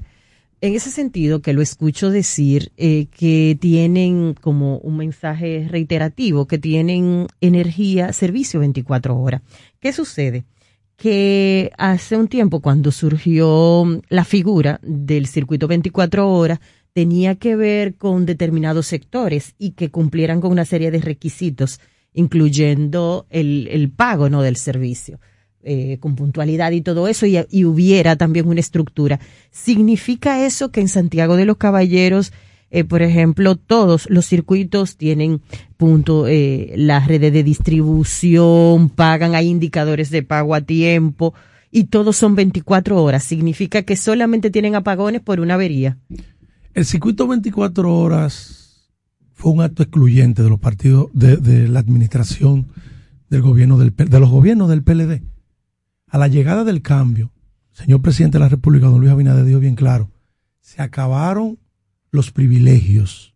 Y hoy, no importa dónde viva un dominicano, recibe energía 24 horas, ahora. Nosotros hemos heredado un sistema eléctrico crítico.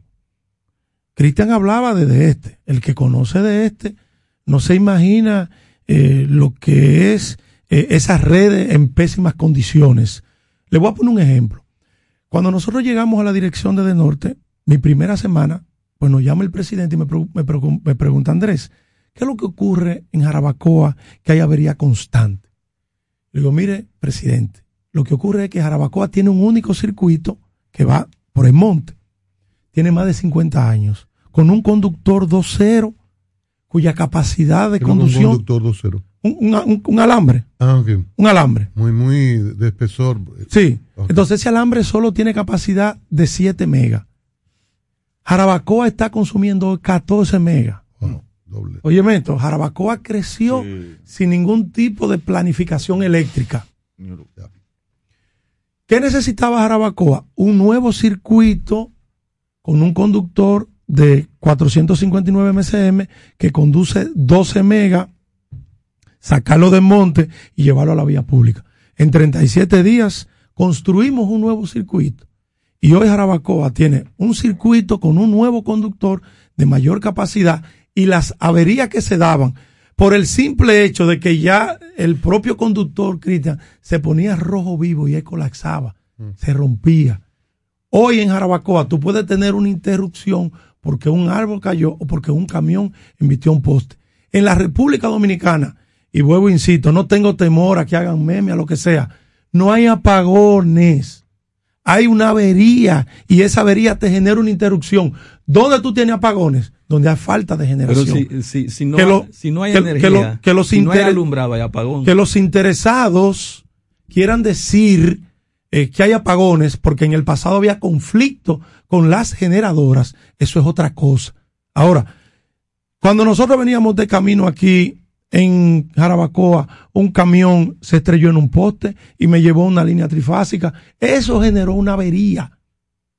Pero eso no quiere decir que aguas abajo. No, no es una interrupción. Un apagón, perdón, un apagón La gente lo, lo, lo percibe no, así. pero lo que pasa es que una cosa es la percepción La- y otra es la realidad. Y la nosotros, realidad de las personas que reciben el servicio es esa de pero, que, no, no, pero es que nosotros, no, es que son dos definiciones. Son dos definiciones. Yo te hago una pregunta. Si yo vengo a Santo Domingo y mi vehículo se ponchó una goma, yo puedo decir que el vehículo mío está averiado, o sea, puedo, no, no, yo sufrí un, un, se ponchó una goma, pero mi vehículo está en buenas condiciones. Te voy a poner un ejemplo. El día que comenzó la educación virtual y a distancia, el año pasado, la semana antes todos los circuitos nosotros los verificamos, los anillamos en Santiago. Y un poste que está en la avenida Sadalá, esquina Bartolomé Colón, que tiene un troncal con dos circuitos, sufrió una embestida de una patana. Y eso me, produ- me produjo una avería de dos circuitos. ¿Qué hicimos nosotros? Seccionalizamos esa área, anillamos, pero ese sector de la gallera quedó sin energía eléctrica. Pero en Santiago no hubo un apagón. Santiago hubo una avería. Un apagón es cuando es un hecho programado. Es un asunto semántico. Entonces usted le- Pero está bien, pero lo que te quiero decir es que el apagón es cuando hay falta de Perdón. generación. Pero es que, ¿Me está entendiendo? mire, O sea, en la es que- cultura, en la cultura y en la cultura vivencia, popular no recibe la creada, energía. ingeniero, Sí. de la experiencia. Lo experiencial es lo que determina lo que un individuo percibe y así lo manifiesta. Sí, pero aquí estamos nosotros para educar, Sí, para sí, ayudar a educar. es- es- o sea, yo venir aquí a decir, "Oh, no, no, no, no. Lo quiere decir, hay insuficiencia de generación porque no se puede, no se puede pagar la cantidad eh, de energía que se compra al generador. Bueno, entonces vamos a, a dar menos a los clientes, vamos a darle un 70%, entonces se programan apagones. Pero eso era en el pasado, Cristian. Correcto. Entonces, usted dice y explica ampliamente de que una avería es algo fortuito. Ahora, Una un avería apagón es un hecho hay que programado. Ese- Incluso, es lo que le decía, Pero- cuando nosotros llegamos a la dirección del de norte, había, un apagón. había lo que se llamaba el programa de reducción de apagones, el PRA. ¿Y qué hacía la administración pasada? Que focalizaba y los sectores deprimidos, en un acto totalmente eh, inhumano, vamos a llamarlo así, y, privilegiando a otros, privilegiando a otros, comenzaron a construir circuitos exclusivos. Y los sectores pobres, La Joya, Baracoa, Los Ciruelitos, comenzaban y le daban apagones. Pero todo el mundo sabía de qué hora a qué hora era esa interrupción. Eso es un apagón. Ahora, un hecho fortuito es una avería. donde hay suficiente generación. Para que usted tenga una idea, la República Dominicana consume de 2 punto- de 2.3 a 2.4 megas. Mega. Sí, entonces, ¿tú sabes cuál es la generación en la República Dominicana? 5 megas. Y hoy no se le debe a las generadoras. Por eso no hay apagones. Ingeniero eh, Cueto, de ese 9% de las pérdidas que no son técnicas, eh, que es de robo, lo que fuere, en- a veces se le achacaba a los sectores populares, o sea, tal barrio, hay unos barrios que nadie paga y todo eso. Sin embargo, a veces un edificio de la parte suroeste de la ciudad de Santo Domingo, por ejemplo, eh, consume más que muchos barrios. Y a veces hay instalaciones muy bien hechas para poder evadir pagos. ¿Cuál es la realidad de Santiago en ese sentido? De los barrios y los sectores residenciales altos que logran, eh, incluso aquí se descubrieron en algunas ocasiones eh, construcciones que antes de venderla se colocaba todo ese robo y se vendía con ese elemento adicional. Había Claro. plazas que decían, no, no, no, la, Aquí la está. electricidad es baja porque hay, una, hay un sistema. En el año y cinco meses que nosotros tenemos la dirección de Norte, hemos judi- judicializado más de 500 personas. Industria, comercio y residenciales. Hemos recuperado más de 700 millones en cobro por eh, fraude. Los sectores populares están pagando la energía eléctrica. O sea, recuerden que yo estoy hablando de De Norte. Claro, claro. Esa es mi, mi- mi realidad. Eh, Edenorte son las 14 provincias del Cibao, cinco sectores, 19.059 kilómetros cuadrados. De esos 19.059 eh, 59 kilómetros cuadrados, 11.323 son rurales, porque se otra de las condiciones que tiene Edenorte. Edenorte tiene 1.230.865 usuarios y consume 875 megas. Y como le decía ahorita, los cobros lo hemos aumentado en más de un 97%. La entrega de energía y la satisfacción está en un 99.2%. Hemos construido más de 300 obras. Cuando nosotros llegamos a la dirección de Norte, pues empleamos lo de la norma ISO, la 3R, reduce, recicla y reutiliza. Y eso nos ha ayudado a nosotros a construir, como le decía, más de 300 proyectos, de los cuales el 60% lo hemos construido con materiales 100% recuperados. Hemos recuperado más de 2.000 transformadores. Hemos recuperado más de 7.000 postes de hormigón. Miles de, de metros de conductores eléctricos, porque hay una decisión del presidente de la República de que los dominicanos reciban energía 24 horas, reciban energía, no importa dónde El norte está en mejor situación que de sur y de este en la actualidad. Bueno, mis números, Seguro que de este sí. mi- mi- mis números, sí. mis números, eso es lo que indican. Pero el sector eléctrico en la República Dominicana ha cambiado de manera sustancial. ¿Usted tiene ruralidad de qué nivel porcentual? Dijo. 11, de los 19.069 kilómetros cuadrados, 11.324 son Mayor 100% cantidad. rural. Porque, por ejemplo, tú tienes Santiago. Santiago, todo lo que tiene que ver con la cordillera septentrional, eh, por ejemplo, los Amaseyes en Tamboril, eh, las lomas de Jacagua, eh, lo que tiene que ver con Vi- Church. Vi- Vi- Villa González. Ya Sabana Iglesia lo que tiene que ver con la cordillera central. Ah, Todo lo que es la cordillera central de Santiago, el Caimito, Jánico, San José de la Mata, es rural. Pero y si tú te vas, eh, lo que tiene que ver con parte de La Vega, eh, Taveras, las lomas de Jarabacoa, Jarabacoa, cuando tú llegas aquí a Constanza, es rural. Y a nosotros, eh, por eso a veces se nos hace mucho más incómodo que, la propia ciudad aquí. Ing- Ingeniero, eh, el año pasado trascendió, eh, a propósito de varios reportajes periodísticos y fundamentalmente por una querella que interpusiera el vicepresidente del Consejo Unificado de Empresas eh, Distribuidoras de Electricidad, Andrés Astacio, que eh, solamente por las empresas distribuidoras de norte, de sur y de este, se había encontrado acuerdos, contratos que beneficiaban a Alexis Montilla por 18 mil millones de pesos. Solamente con Edesur y Edenorte es- recibió 6 mil millones de pesos. Casi 80 acuerdos, eh, contratos eh, de, manera privilegiada que eh, el cuñado del expresidente Danilo Medina resultó adjudicatario, beneficiario. ¿Cuál es la situación que usted encontró? Sobre todo que usted hablaba de transformadores, usted hablaba de una cantidad de cosas que se han recuperado y ellos eran proveedores eh, casi exclusivos de las distribuidoras. Por hecho como eso que yo digo que hoy la militancia del PLD siente vergüenza. Porque la base de ese partido desconocía lo que estaban haciendo la familia Medina, lo que hacía Jean Alain, lo que se hacía en Fomper, lo que se hacía en la OISOE. Porque, y yo lo di- digo esto porque yo vengo de un barrio, Cristian, donde en mi sector hay tres comités intermedios del PLD. Está el Toussaint Louverture, está el, el- el 30 de marzo y, y- y está el Máximo Cabral. Y esos dirigentes del PLD, señores, quedaron en la total miseria. Y en 16 años, tú, tú no le, le, le, le puedes ver a ellos ningún tipo de crecimiento que sí se le ve a los miembros del comité central y del comité político.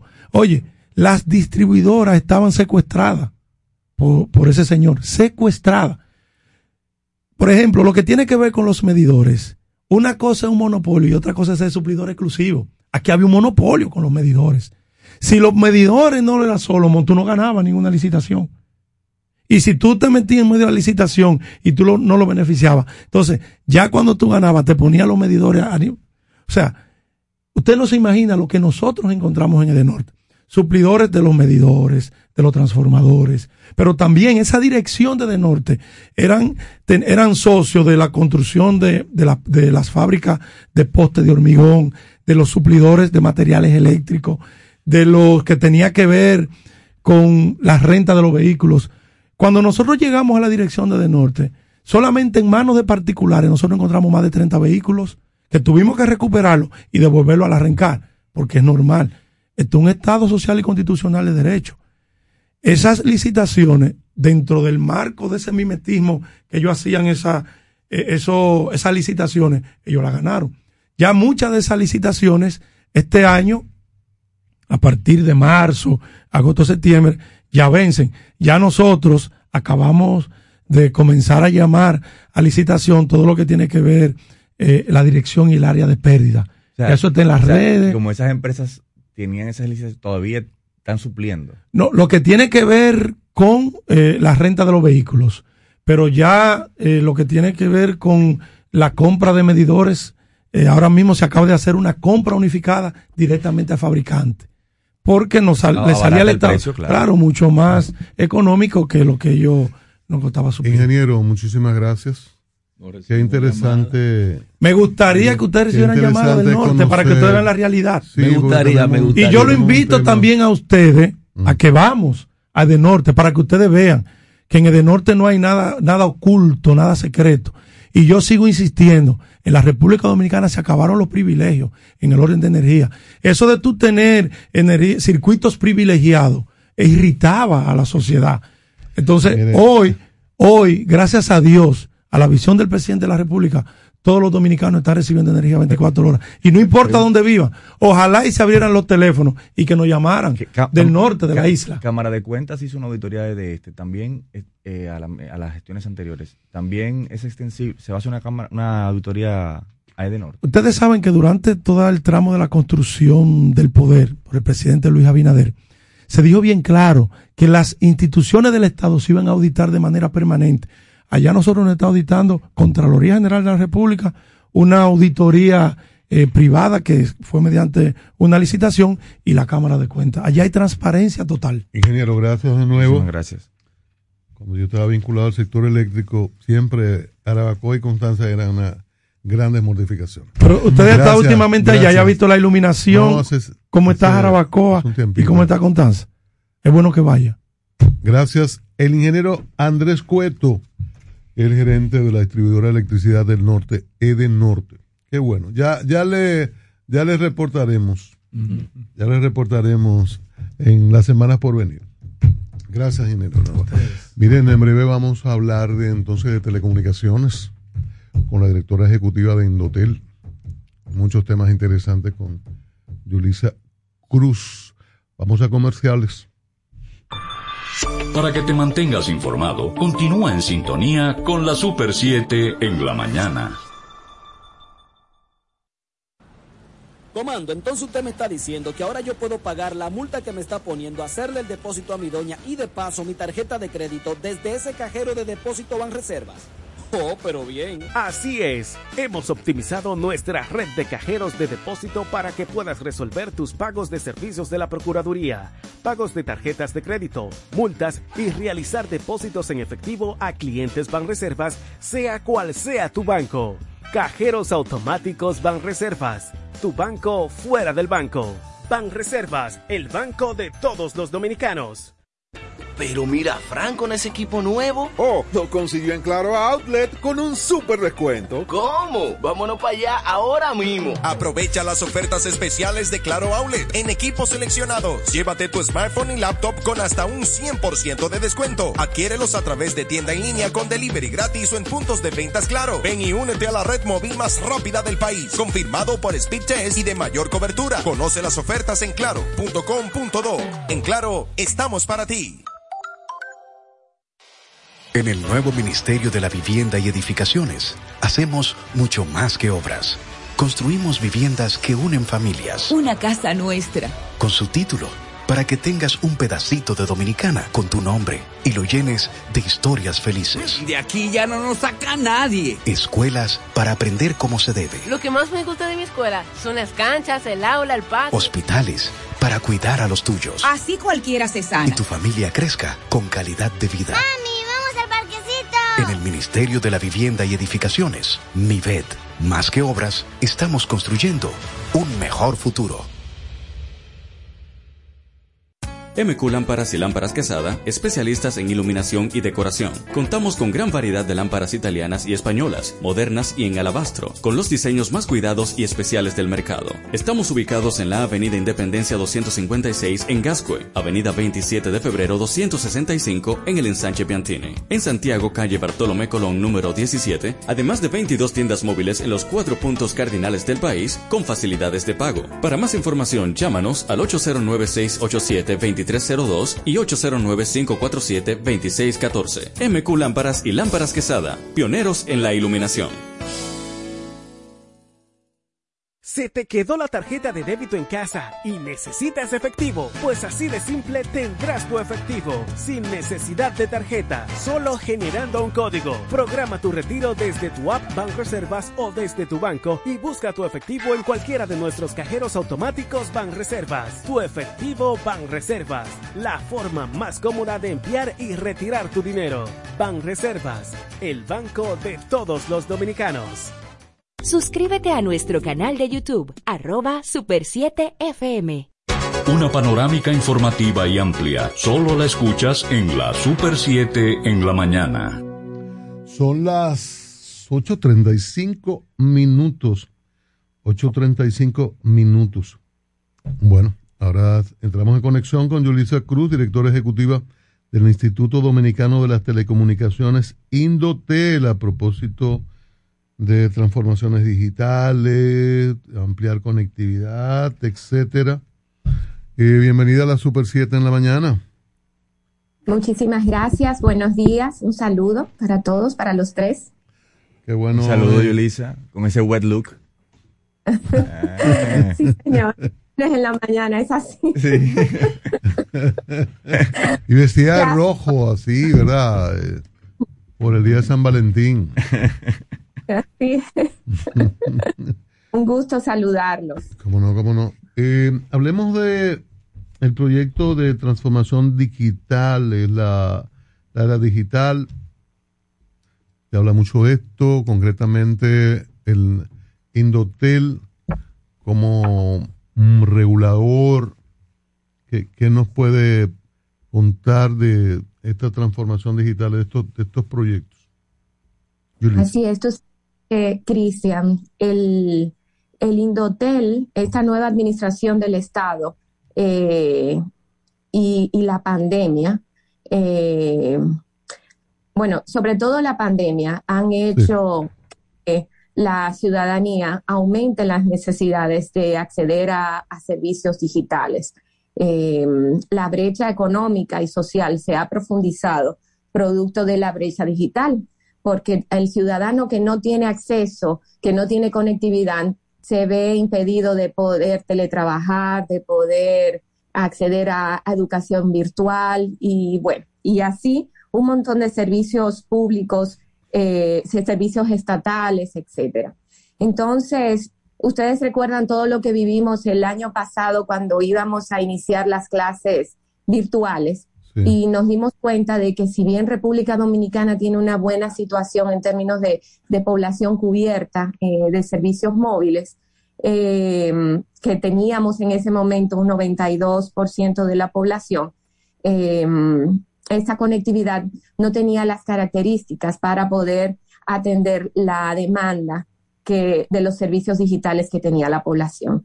Y es por eso que eh, hubo que establecer una terapia de choque prácticamente para poder eh, resolver estas necesidades. Entonces, en, el 7 de octubre del año pasado sale el decreto 539-20 que declara un derecho esencial el acceso a la conectividad de última generación y dispone una serie de acciones eh, para el Indotel, como la formulación del Plan Nacional de Banda Ancha, la licitación del espectro necesario para el desarrollo de servicios 5G en República Dominicana. Y eh, dentro del plan de banda, otro tema importante que es eh, uno de los grandes hitos de este año, la implementación de la televisión digital, que ustedes saben que viene hablándose hace más de una década y no se avanzaba lo suficiente. Y, y bueno, este año es la entrada de la televisión digital. Y bueno, eh, dentro del plan de, banda ancha, la mejora de la conectividad de fibra óptica de la República Dominicana eh, para esto, para lograr esa transformación digital. Nosotros este año, en pocas semanas, vamos a lanzar una licitación para llevar conectividad a 26 municipios del país que en el, al día de hoy no tienen redes eh, fijas hasta el hogar, redes de Internet fijas hasta el hogar. O sea que imagínate que estas personas, si de esas poblaciones que, que en la, su mayoría está en la región sur y zona fronteriza, imagínate lo que, lo que es para esas personas no tener un, algo tan simple como una telefonía fija o un internet en el hogar. Yulisa, Ustedes dirán, uh -huh. perdón, eh, sí, perdón. Esta, esta licitación, ¿cuál es el rol de la de las compañías de telecomunicaciones en esto? Porque ahora que mencionas zonas deprimidas del sur, eh, no es negocio, ¿verdad? Y siempre ha habido esta discusión de los lugares donde no es negocio. Y bueno, en, se dan servicios mínimos. En ahora con esta declaratoria, el decreto que citas, en, ¿cuál es el rol que, que las compañías de telecomunicaciones jugarían y ahora que se habla mucho de alianzas público-privadas, ¿cómo es el mecanismo para habilitar a estos 26 municipios? Sí, tal como mencionas, eh, el sector privado, eh, las empresas no han llegado ahí porque definitivamente al, eh, al ser empresas privadas, la, el, el beneficio social no juega un, un papel importante a la hora de la toma de decisión de dónde invertir, sino más bien un retorno del capital. Y por eso es que en muchos países, en toda Europa, en Estados Unidos, cuando en, en estas zonas que no, no son rentables, el Estado invierte.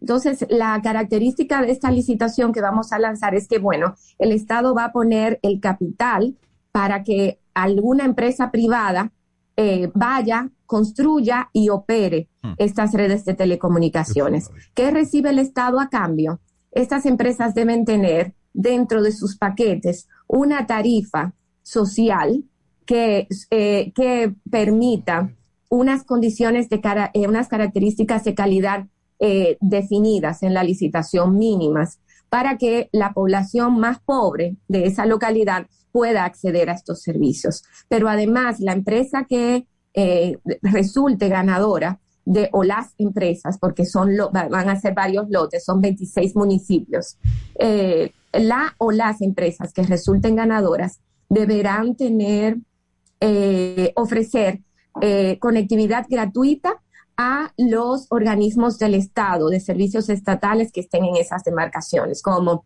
el destacamento, las escuelas, los hospitales, los centros de atención primaria, los centros de justicia, etcétera. O sea, habrá posibilidad de datos patrocinados ahí para, a, partir de esas redes que se van a... La, el servicio gratuito de conectividad a esas empresas. No hay este modelo no hay esquemas de datos patrocinados.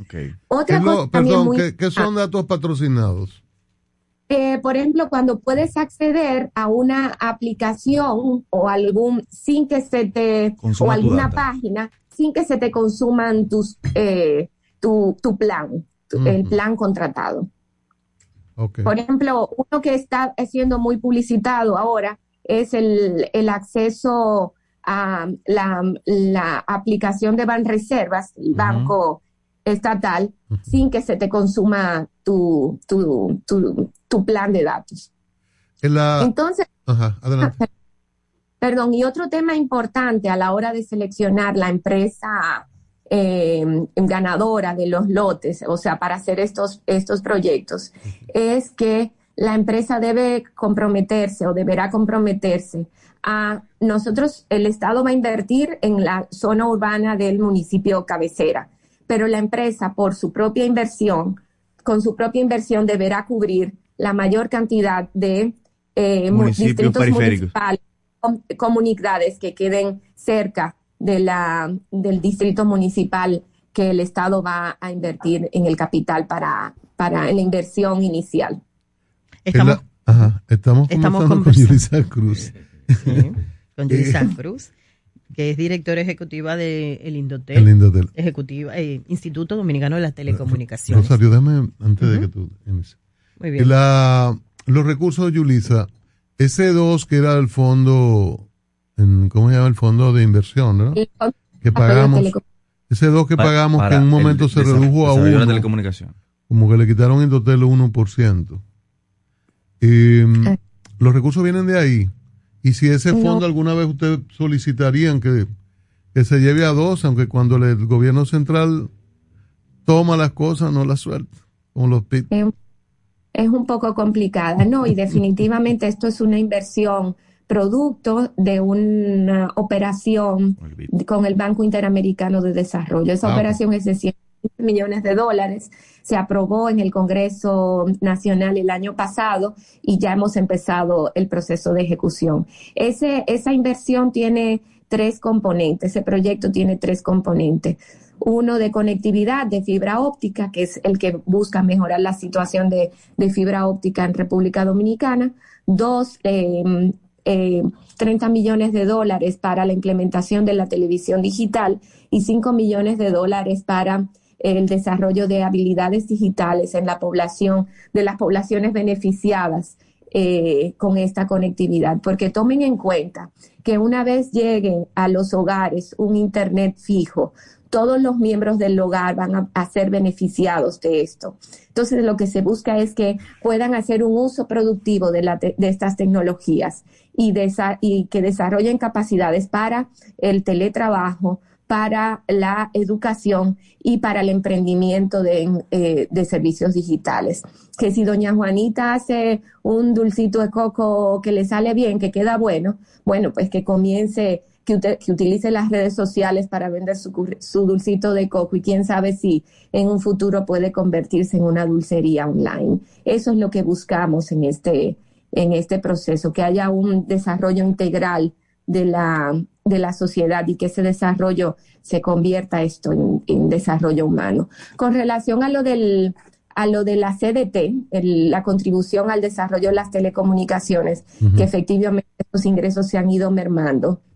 El Indotel al inicio de esta administración estaba en una situación muy delicada en términos eh, financieros y esta, esta eh, esta administración ha tomado decisiones y ha hecho eh, una mejor administración de los recursos y eso ha permitido que en este momento el plan bianual de, desarrollo del Indotel eh, tenga, lleve conectividad a 17 comunidades donde se van a beneficiar 2.000 familias. No solamente son comunidades muy, muy pequeñitas y, y a estas, en estas comunidades, mm, estas familias no, se van a beneficiar de que ya van a tener conectividad, de que van a recibir un dispositivo eh, por hogar, pues, de que van a, recibir eh, un acompañamiento para el desarrollo de sus habilidades digitales y se le va a subsidiar el servicio por un periodo de dos años. Eh, así que yo creo que este es el proyecto de, del plan bianual del Indotel que, ha, que busca eh, resolver de manera integral la brecha digital en esas 22, eh, esas 2.000 familias. Estamos conversando con Yulisa Cruz, directora ejecutiva del Indotel. Yulisa, ¿cómo vamos a medir esa promesa que acabas de hacer? Y lo otro es también cuál va a ser eh, la consecuencia, porque este contrato con cualquiera de las empresas que resultare ganadora es a largo plazo.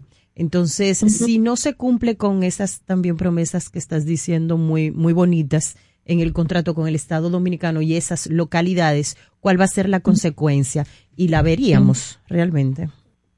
Claro que sí. Primero vamos a hablar de la, lo primero, de la primera parte de tu pregunta, de la medición eh, Dios mediante, el año que viene para esta fecha, ojalá anoten la que fue, se van a recordar porque es el día de San Valentín, vamos a poder decir que el 100% de los municipios de la República Dominicana van a contar con una red de telecomunicaciones fija hasta el hogar. Eh, porque en esta primera fase lo que se busca es que estos 26 municipios, que son los que faltan, eh, tienen que lograremos esa conectividad. Y luego vamos a ir bajando a nivel de distritos municipales eh, y buscando también que en aquellos eh, municipios donde existen redes, pero son ADCL, se dé el, cambio tecnológico para mover eh, de cobre a fibra óptica y que los hogares puedan tener las internet de banda ancha de, de, de la última tecnología. Ahora, sobre el cumplimiento, el Indotel, esta administración de, del Indotel ha creado una unidad que se llama cumplimiento y sanciones. Yo les invito a ver, a, revisar la página de Indotel y verificar la cantidad de sanciones que esta administración ha estado eh, realizando, eh, precisamente buscando su cumplimiento. El, Estado dominicano y, dentro de los TDR, las condiciones que va a poner el Estado para hacer esta inversión a las empresas ganadoras va a tener un, un una, va a venir avalado con unos, unas garantías de cumplimiento de los compromisos. Y, y bueno, y ya tenemos la, la estructura interna para poder dar seguimiento a esto. Sí, gracias, Yulisa. En una nota de prensa que ustedes colgaron en su página web, habla de que el Indotel anunció que está trabajando en un plan, es decir, es un anuncio de un plan, de que se está trabajando. Me gustaría saber si tienen fecha para cuándo este plan estaría listo y usted acaba de mencionar provincias y municipios, pero ¿cuáles? ¿Usted podría mencionarnos nombres de esos de esas provincias y municipios eh, los cuales serán beneficiados? Sí, sí, sí, yo te voy a decir, te voy a decir. Dame un segundito que tengo, obviamente lo tengo eh, por aquí. Em, Estamos conversando. Eh, las provincias beneficiadas son Bauruco, Asua, Barahona, Dajabón, Elías Piña, Independencia, Pedernales, San Cristóbal, eh, San José de Ocoa y San Juan de la Maguana. Son 26 municipios de esas. Eh, ¿Serán los municipios cabecera o llegará a poblado, por ejemplo, Anguancho, en Enriquillo? No, es a los municipios cabecera. solo, solo, municipios cabecera, entonces. no, no. Bueno, te voy a decir. De Asua está Guayabal, Tabar Arriba, Las Yayas de Viajama, Pueblo Viejo. De Bauruco está Los Ríos. De Barahona está Las Salidas, Las Salinas, Jaquimelles, Polo, La Ciénaga, Fundación. De Dajabón está Restauración y El Pino. De Elias Piña, Bánica, Pedro Santana, El Llano, Hondo Valle, Juan Santiago. De Independencia está La Descubierta, Mella, Poster Río San y Cristóbal. De Pedernales, Oviedo de San Cristóbal, Los Cacaos, de San José de Ocoa, Rancho Arriba y San Juan de la Maguana, eh, Vallejuelo y Boechío. Puede decirse. Estas son, perdón, estas son las los que los municipios que entrarán en esta primera fase. Tomen en cuenta que esto es un proyecto a cinco años y dentro de los planes de conectividad está también la atracción de otro cable submarino a la República Dominicana como te das cuenta, esto no es un, esto no es un, plan, sí, es un plan, pero esto es un plan que está en, en, proceso de ejecución. ¿Ustedes eh, tienen algún tipo de información sustentado en, en consulta de que eh, prácticamente todos los habitantes de esas zonas están interesados en esa conectividad? Bueno, eh, es un tema de que de saber si la población está interesada en esa conectividad, eh, honestamente no lo sé, pero la política pública te indica que tú tienes que cerrar la brecha. O sea, estamos hablando de que estas personas no tienen oportunidades, no saben lo que es eh, tener, es muy probable que no puedan ni siquiera ver una película en Netflix. Es, imposible para estas personas tener teletrabajar, imagínate, teletrabajar, algo que para uno aquí en, la, en, o en las grandes ciudades es algo normal, eh, estas personas no tienen oportunidades, entonces si le interesa o no, ya lo verán, ya se verá cuando, cuando tengan esa, este acceso. No, y agregar a lo que dice Yulisa, que esto es un plan que se está ejecutando porque esto es parte de la Agenda Digital 2030 que ya es una política pública de transformación digital del Estado hacia adentro, del gobierno hacia adentro, pero hacia afuera también hacia la sociedad.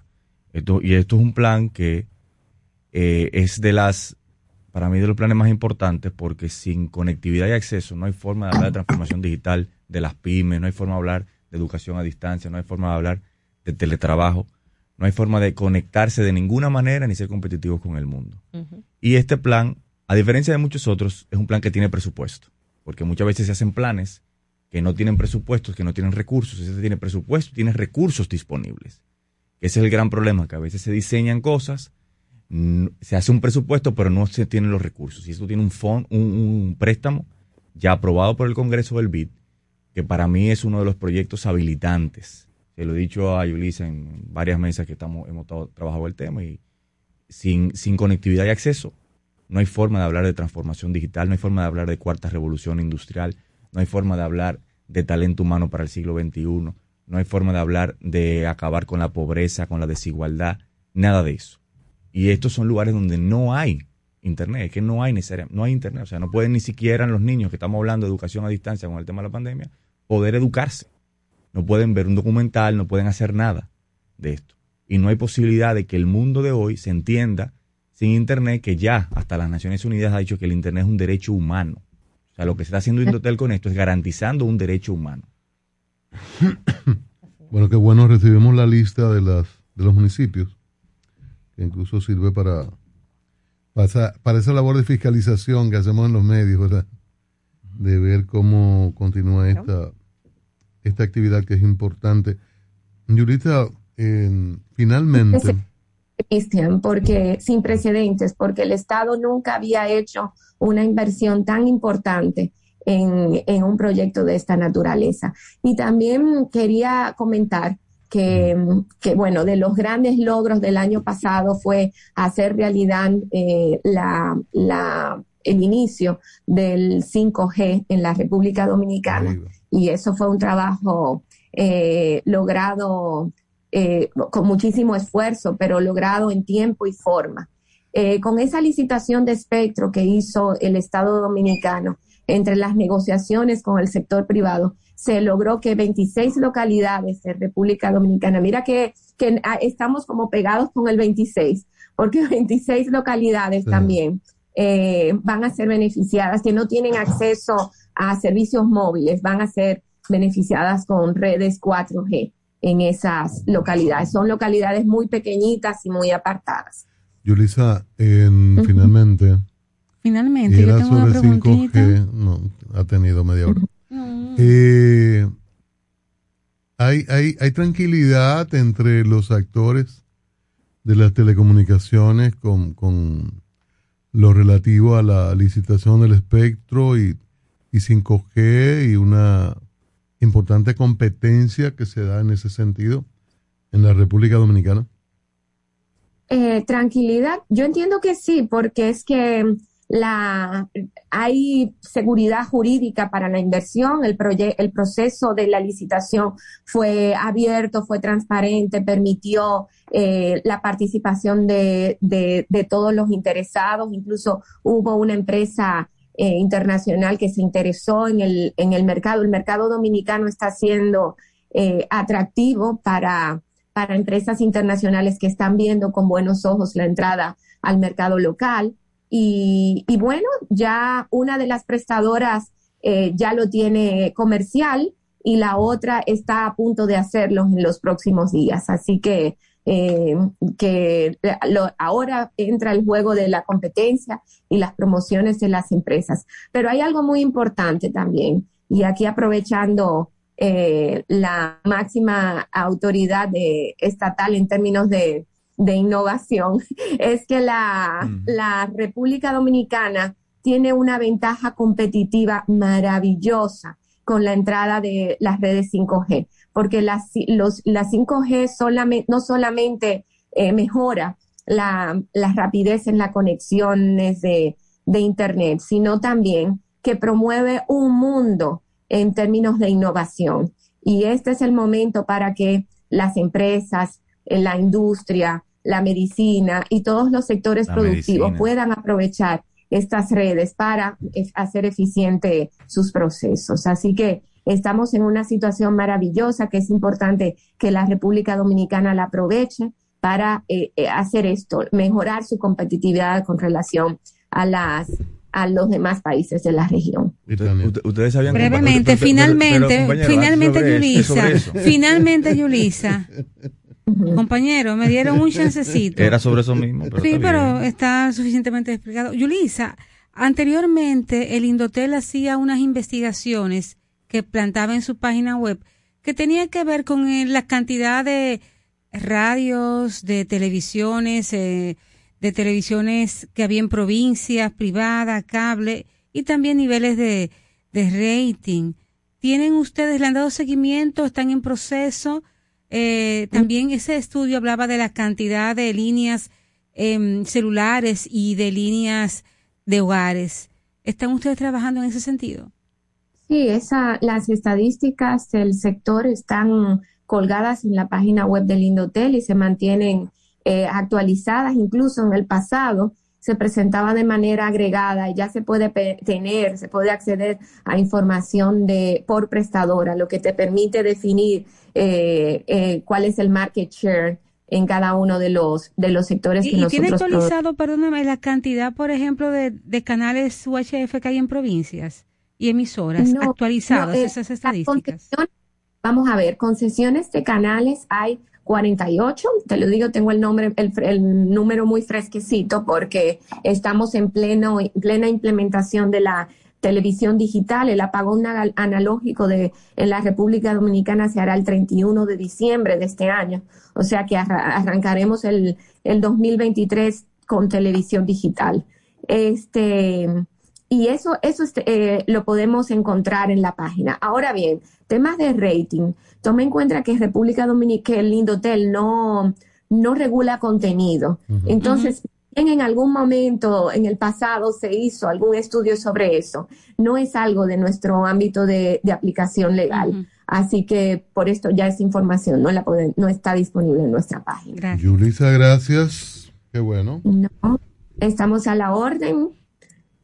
Eh, qué bueno tener esta conversación y, y nos vamos a tener cerca de este proceso de lo eh, de este proceso en los 26 municipios, de esta ampliación de servicios, esta Conectividad y posibilidad, acceso. conectividad y acceso, esta posibilidad que se le dan a los residentes de estos 26 municipios y también dándole seguimiento al tema del 5G. Gracias de nuevo, Un Yulisa. abrazo, Yulisa. Un abrazo para todos. Que tengan un feliz día de San Valentín. Igualmente Muchos- por allá.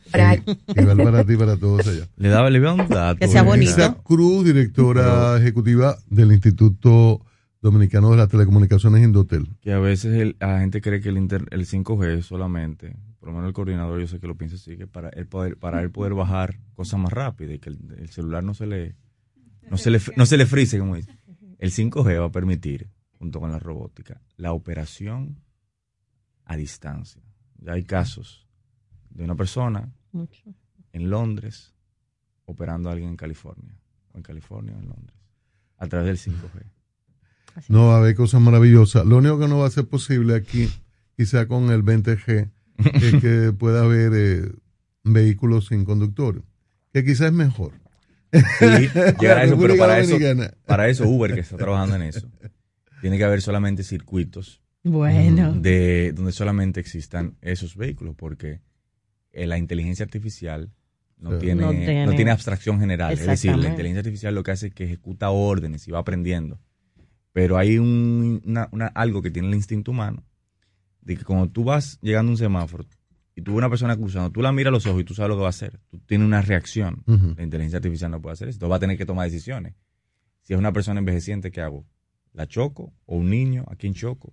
Entonces hay un- una discusión ética que se tiene que dar precisamente por esa falta de abstracción general que tiene, que tiene en este caso la, la inteligencia artificial. Porque si es un perro y tú lo puedes esquivar como ser humano, tú lo esquivas.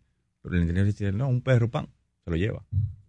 Lo tiene registrado Mire, como código. eh, Claro, si les- es Está una discusión porque tú tienes que darle una instrucción. Cuando tú, cuando tú, ve- cuando tú veas, cuando si es un niño, ¿qué tú, qué hace? Tú tienes que darle un, él ya tiene que tener algo. Si es una, una Oh. persona envejeciente, si es un perro, si es un, Mire, lo que no puede, no importa que sea un niño, un perro, una- nada de eso. Usted No. en materiales industriales no discriminan lo, lo que se necesite para el adulto, para el niño, para el perro. Cualquier herramienta, equipos, utensilios, todo lo que usted precise en el hogar, en la empresa, usted lo encuentra en materiales industriales y la orientación de vida, ¿verdad? Con la inteligencia artificial no discrimina todavía en esos aspectos. Allí sí le informan, le orientan sobre lo que usted tiene que hacer con cada aparato, como el martillo de Itania y la, y la sierra de, del profesor Julián. Materiales industriales San Martín 183 próximo a la avenida Máximo Gómez. Y hay que estudiar y que bueno, que entonces con todos estos municipios con conectividad a futuro, usted también desde cualquier parte del país podrá acceder a los cursos de I Centro de Comunicación Integral y colocarse en su plataforma y realizar todas las formaciones que están totalmente en, en- dispuesta online, de manera que usted no tiene que trasladarse de ningún lugar a ningún lugar y de ningún lugar. Puede incluso desde cualquier país realizar sus cursos, diplomados y formarse durante todo el año. Seis Centro de Comunicación Integral. La Super 7 en la mañana, una opción diferente para mantenerse informado del acontecer nacional e internacional desde las 6 de la mañana por la Super 7. En el nuevo Ministerio de la Vivienda y Edificaciones, hacemos mucho más que obras.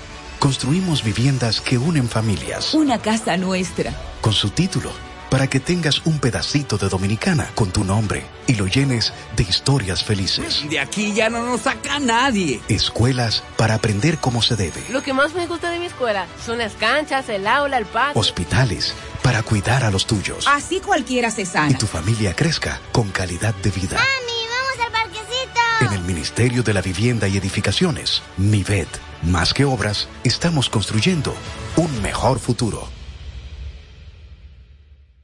City Laundry Shop, máxima calidad en el trato de tu ropa. Somos una lavandería y sastrería hecha a tu medida, con un servicio personalizado adaptado a las necesidades de nuestros clientes. Visítanos en la avenida Abraham Lincoln, número 156, La Julia. Comunícate al 809-532-5252 o al WhatsApp 849-456-5511. Síguenos en Instagram, arroba Laundry Shop. City Laundry Shop, una lavandería hecha a tu medida.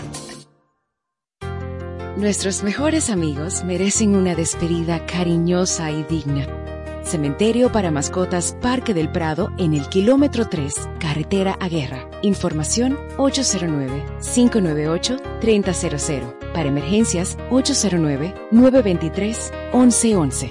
O acceda a www.parquedelprado.com.do. César Suárez Jr. presenta los dúos más importantes de Hispanoamérica, los espectaculares Camila, Camila, carismáticos y electrizantes.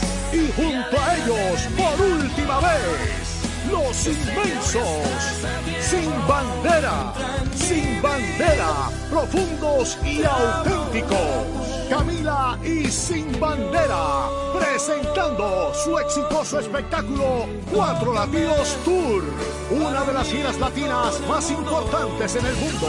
Sábado 19 de febrero, Palacio de los Deportes, 8.30 de la noche. Camila y Sin Bandera en vivo, cerrando su Información 809-227-1344. Invita la Super 7. Con la mirada en el futuro y con los pies en el presente. Junto a ustedes nos mantenemos innovando. Super 7. Información directa al servicio del país. Creemos en la libertad de expresión. Comunícate con la Super 7 en la mañana. 809-565-1077. 809-565-1077, la vía de comunicación con la Super 7 en la mañana. Esto es la conectividad de nuestra gente. Así es que, Miguel Ángel, ¿es usted o soy yo, como dicen? Y recordándole a mucha gente que a pesar de que es un día comercial, eh, la verdad es que hay que siempre hacer un alto para llenar de energía bonita cualquier espectro y sobre todo el planeta lo necesita. Ah. Evidentemente las cosas están un poco agrias, ¿verdad? Y en las miras y con el temor de que pueda haber una guerra eh, Ucrania, Rusia, y todo eso nos va a impactar a todos los seres humanos. Ojalá que no se dé, ¿verdad? Que estemos en un punto de, de mucha eh, y que se genere la conversación. Sin embargo, vamos a enviar el- lo que usted quiera a quien usted quiera, no necesariamente, como dicen muchas personas, que es un momento es solamente comercial. Así es que, usted- diga usted, coméntenos. Buenos días. Bueno, yo no tengo una comentario. Le quiero dedicar una poesía a todos ustedes y a los que escuchan este hermoso programa. Adelante. Su amistad guardo en mi corazón para que no deje de latir. La rocío todos los días para que florezca y se reproduzca y se mantenga circulando en mi pensamiento. Le doy las gracias a Dios por la bella bendición de escucharlo todos los días. Muchísimas gracias. Gracias por eso tan bonito, gracias por su dedicatoria y a usted también la radio. Buenos días. Aló, buenos días. Muchas felicidades para ustedes y la familia de Leonel Fernández. Muchísimas gracias, señor.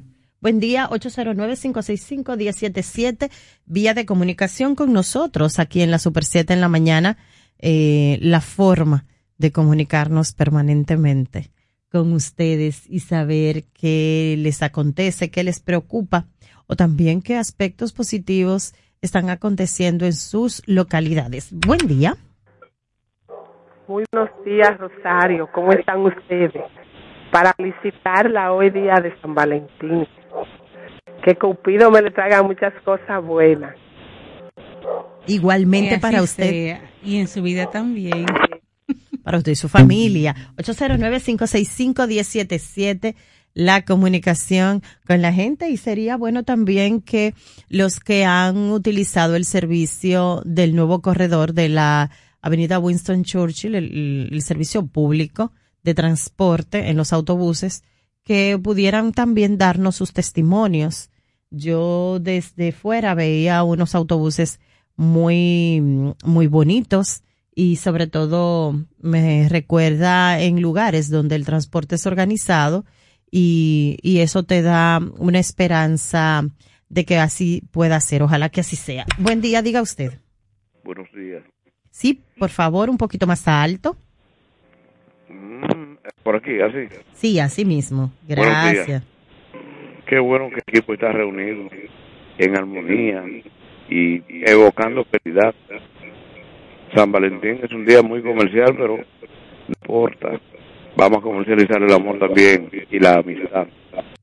Queremos aprovechar el espacio para regalarle al señor presidente, nuestro amigo, por amor y amistad, a Pecabobo y a Boniquito, para que en este día él tome con cariño y aprecio el regalo que le hacemos y nos devuelva grata y felizmente la solución de ese problema. Andrew Gómez. Hola, Andrew. Gracias para ti también. Para ti también. Gracias. Buen día, Super 7. Cuente usted. Hola. Hola. Gracias, Andrés. Miren, y mi cuñado vive frente al corredor, ahí en la Jiménez Moy, frente al banco. Me dice mi cuñada que está limpia, ya no hay este reguero de vehículos viejos parados en la orilla que le tapaban la entrada del parqueo del edificio y está pasando los autobuses llenos. Por lo menos la gente que viene por ahí están contentos. Eh, por otra parte, yo, yo siempre le he dicho a ustedes que el presidente está rodeado.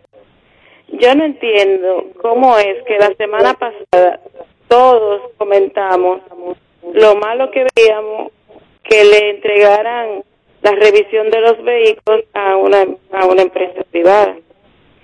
Luego ahora lo enteramos que no, que no había ninguna licitación y que todavía eso no había empezado, que iban a hacer la licitación a partir de ahora. Entonces, son demasiado huevos. El presidente yo creo que se ha metido a bombero. Yo no entiendo cómo es que una, un gobierno con poco tiempo tiene que rectificar tanto.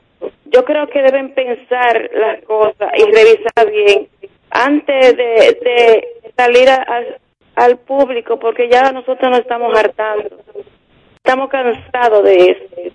Estábamos cansados de que se pasan los cuatro años con una gente que no funcionaba, que no hacía su trabajo. No es necesario que él se quede cuatro años, un reguero de inepto, que lo que están haciendo es que le haga ridículo. Que saque esa gente de ahí, que meta al que quiera trabajar y al que lo quiera ayudar.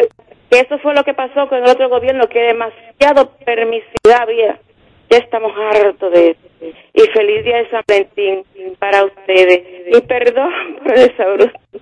Buenos días. Buen día, Jacqueline. Super 7 en la mañana, diga usted. para todos. Eh, por aquí, eh, Jorge, de aquí de Bayona, para recordarle al compañero Fellito que eh, medio de arreglarle el problema del agua por aquí, que aquí el había agua así todos los días, pero ahora de cada año en día que mandan el agua. Y por otra parte, también felicitamos al presidente de la República que está luchando por ordenar este país, aunque meta la pata, pero la saca y no, no está robando. Eso es lo que queremos, la honradez. Gracias. A usted por llamar a la Super 7, diga usted. Sí, buenos días. Eh, Rosario, buenos días. Antonio Romero, Luperón. Sí, cuéntenos. Bien, yo de acuerdo con Jacqueline, esa exposición que dio. Yo también estaba confundido con el problema de la, la, la revista, que había un había una exposición diciendo que era una mafia que venía, en fin, todo ese tipo de cosas. Y esos funcionarios de nosotros tienen que estar en ese tipo de, de que la gente se confunde y crea que están haciendo cosas malas para que el presidente tenga que trabajar tanto. Y con relación a Andrew, que llamó también para Pecado de Boniquito, eh, la expectativa, y pero que se recuerde también el ministro de Obras Públicas, eh, que está trabajando muy bien, por cierto, pero que también San Francisco de Macorís, carretera Eladio Romero Santos, también la estamos esperando para que nos la ayude y nos la haga bien, nos la también. Gracias y buenos días. A usted por llamar a la Super 7. Buen día. Super 7 en la mañana, diga usted. Buenos días a todos ustedes y al pueblo que nos escucha. Yo de la del corredor Chuchi, cuando oí el, el comentario de, de Cristian, eh, me gustaría que la historia se haga casi completa, porque hay que tener en conocimiento algo que se trata de ignorar. Yo vine a la ciudad en agosto del och- de 1983 y ninguna de esas avenidas, mire, ni la Luperón, ni la Núñez de Cáceres, ni la Chuchel, ni la Lincoln, ni la López de Vega, ni la Tiradentes, ni la Ortega y Gasset tenían transporte público. Solo la 27. El que iba para cualquiera de esos lugares tenía que desmontarse en la 27 y caminar a pie. Entonces, hubieron personas, eso que la- a veces lo llaman delincuentes y cosas, que creyeron proyectaron que con el crecimiento de la ciudad podía hacerse una ruta en esos lugares y comenzaron. Y luego, cuando se vio que se hizo y que, y que daba beneficio, entonces todo el mundo lo quiere. Y esa gente son delincuentes, son unos bandidos, hay que sacarlo de ahí. Pero son personas, no son extranjeros ni son de Marte, son dominicanos que con buena conducta o mala conducta, porque en todos los conglomerados hay personas de mala conducta y de buena conducta, hasta comunicadores. Entonces, no me siento bien cuando se trata tan mal a la gente que ha reentrado el transporte por tantos años que el Estado no lo hizo, que ellos creyeron, se lanzaron y hoy en día ellos son unos bandidos y hay que darle lo que ellos construyeron a otros. Este es mi pesar. Muchísimas gracias por llamar a la Super 7. Buen día, diga usted. Buenos días. Este, bien, Le escuchamos. un, un tipo como de sicario, de esa gente que están pegando con, con droga, que ha, eh, no, no ha estado en el programa el día entero. Quisiera qué información tienen ustedes, porque está amenazando al presidente y todo. Ah, ya. Fue un ciudadano que, pero vi que fue apresado. Sí, sí. Eso está resuelto ya por los organismos y los procedimientos correspondientes al lugar. Buen día, Buenos días. Dios le bendiga. Yo oí un comentario de Winston Churchill sobre el nombre de, que hizo Winston Churchill por República Dominicana. Pero yo quiero que me saquen de duda.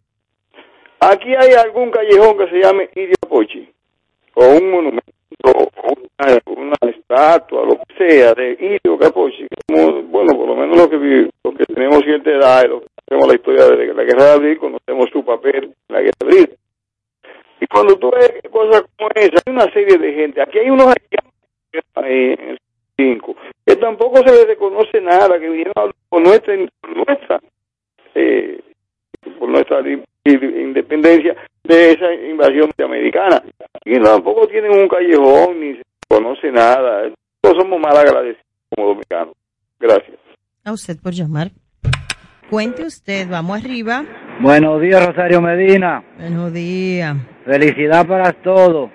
Amén. y para Especialmente para Estania María, le mando un abrazo y un par de besos. Que Dios la cuide mucho. Amén, gracias por mi abrazo y mis dos besos. Gracias, recibidos. Así sea y se multiplique. 809-565-1077. Sobre todo que se multiplique. Que se multiplique. Buen día. Buenos días, feliz día del, ami- del amor y la amistad. De Teófilo la saluda. Teófilo. ¿Cómo están todos? Que Dios le dé mucho San Valentín y que yo lo siga escuchando. Porque sin ustedes no somos nada.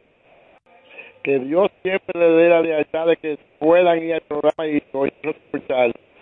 Porque los políticos creen que uno vota por ellos, hacen un compromiso de que uno votó por ellos para ayudarlos. Mire ese accidente que pasó en Pecado Boco el sábado. El síndico Cito Siberio ni siquiera se preocupó a ver si había muerto o había muerto. Pero que espere que el viene, como sacamos nosotros formados, así. Se le quiere mucho. Ok, muchísimas gracias. 809-565-1077. La vía de comunicación para usted realmente comunicarse con nosotros y expresarse, decir esas cosas que le están preocupando y que son realmente de mucha utilidad. Y mm, qué difícil en lo que entran las demás llamadas, y Tania María, esa información que dabas al inicio un día eh, cualquiera en República Dominicana, te levantas con la información de mm, un feminicidio. Y que nosotros en lugar de resaltar lo negativo, lo que queremos es recordar la relevancia de las políticas públicas que son preventivas y ojalá que en esas políticas públicas preventivas, antes de morir yo, pueda ver que desde las escuelas es una formación totalmente equitativa para todo el mundo. Prevención, perfiles de agresores, porque de hecho nosotros, de conocer los perfiles de los agresores, de seguro, de seguro tendríamos más herramientas para defendernos no todo, no todo el mundo no iría como muchas veces va a la ciega a una relación que te convoca el amor a propósito del día. Generalmente te, convo- te convoca el amor, una amistad. Entonces, al desconocer cuáles podrían ser los rasgos de un agresor o de una agresora, pues entonces nos vamos con la emoción y con el sentimiento. Y posteriormente el, sale el monstruo porque en toda etapa los que trabajan con violencia, violencia de género, violencia intrafamiliar, saben que en la primera etapa todo es encantamiento y que muchos son a propósito encantadores de serpientes, como decimos, tienen rasgos súper amables, cariñosos y van sobre los puntos asertivamente que ven en esa persona que requiere, que buscaría, que quiere de manera intuitiva. Incluso no, no son personas ni siquiera que tengan unos niveles de intelectualidad profundo, sino que huelen, perciben su presa. Entonces, por eso siempre trato de, cuando tengo la conversación con gente que define o tiene poder en la política pública, de decirles desde la escuela. Porque nosotros ya a la edad, eh, a cierta edad estamos replicando en las casas y los niños lo que están es aprendiendo esos patrones que debimos haber hace rato ya nosotros sustituido. Ahora muere Elizabeth la antigua Aquino, quien fue asesinada en la madrugada del sábado por su esposo, quien también hirió a la suegra, o sea, intentó matarla también, y posteriormente se suicidó en el sector Alma Rosa II de Santo Domingo Este. Y lamentablemente, ella, ingresada, eh, eh, asesinada, fue enterrada en el cementerio Cristo Redentor. Y su padre, que usted se puede imaginar este cuadro, el asesinato de su hija, Elizabeth José, eh, eh, Elizabeth José la Antigua, el padre de Elizabeth José la Antigua, habla de que ella era una persona alegre y servicial con todo el mundo. Generalmente, esas personas así buenas son presa del agresor o de la agresora.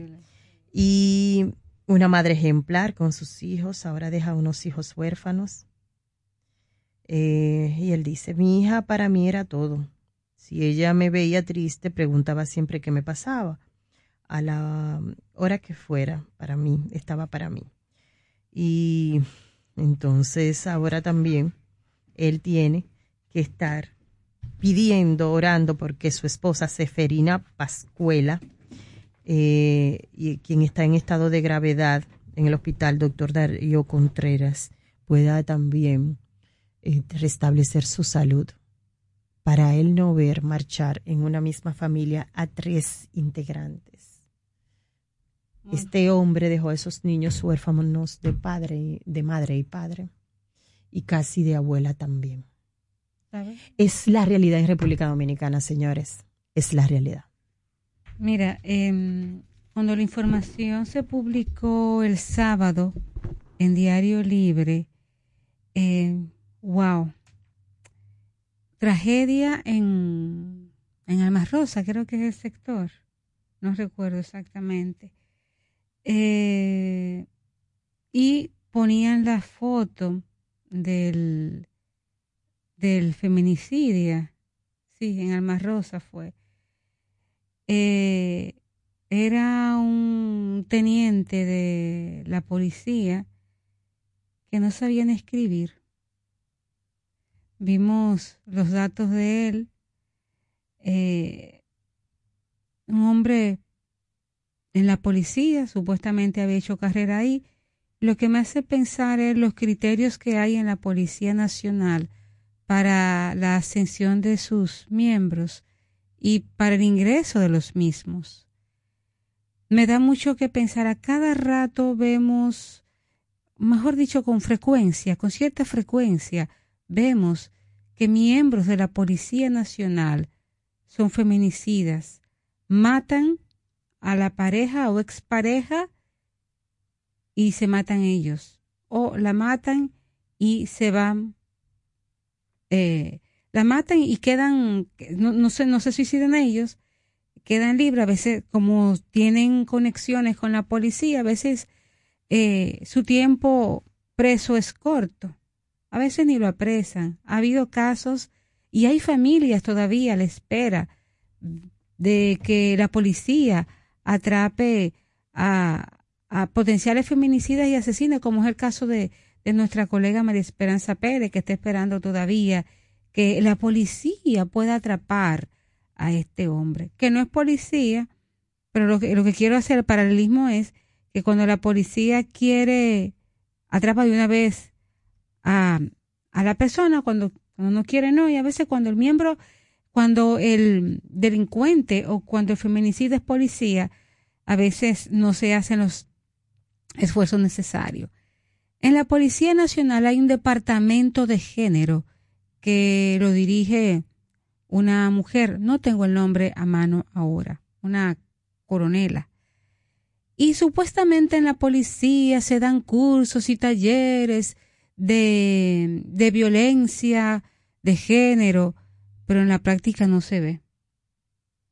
Es más, ni como redactan las notas, se ve que esos cursos, talleres, jornadas de sensibilización, como le querramos llamar, surten efecto. Lamentablemente, pienso también que este es un punto para que la policía revise cómo piensan sus integrantes en cuanto a la violencia de género. Si aquí se hiciera una investigación de violencia de género a nivel de policías y también de militares, nos encontraríamos con una ingrata sorpresa. Aquí policías militares son tan violentos como el que no recibe ciertos cursos y sensibilizaciones.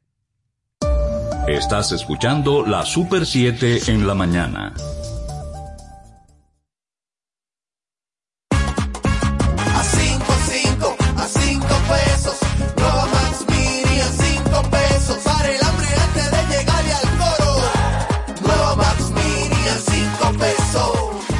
Max Mini, para esos raticos de hambre, por tan solo 5 pesos. Disponible en colmados. Max Mini, perfecta para tu bolsillo.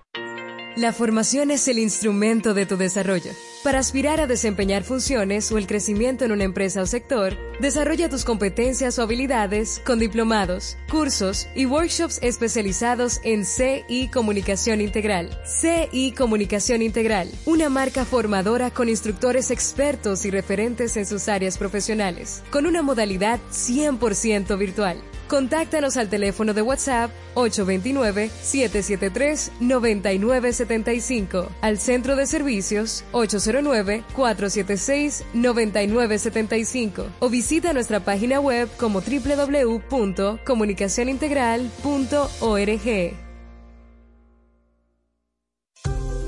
¿Quieres importar o exportar algún producto? Alfridomsa, empresa líder en la industria frigorífica con un servicio de calidad y política de control bajo los estándares internacionales en nuestros almacenamientos, almacenes generales, almacén fiscal, frigorífico, programas de pignoración y transporte de mercancías con aliados estratégicos en Europa, Estados Unidos y cualquier parte del mundo. Alfridomsa, seguridad, rapidez, tecnología, y eficiencia. Contáctanos al 809-549-1003 y síguenos en nuestras redes sociales como arroba alfridomsa. Alfridomsa, líder en la industria frigorífica.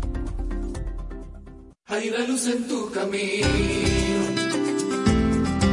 que brillará y sale desde el centro de tu corazón.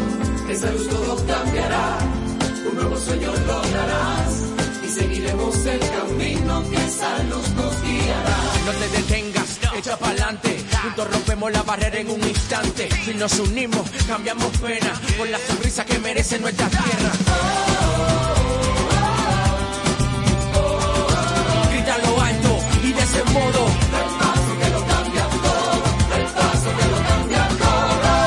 El paso que lo cambia todo en la Academia de Finanzas con Propósito.edu.do. Banco Popular, a tu lado siempre.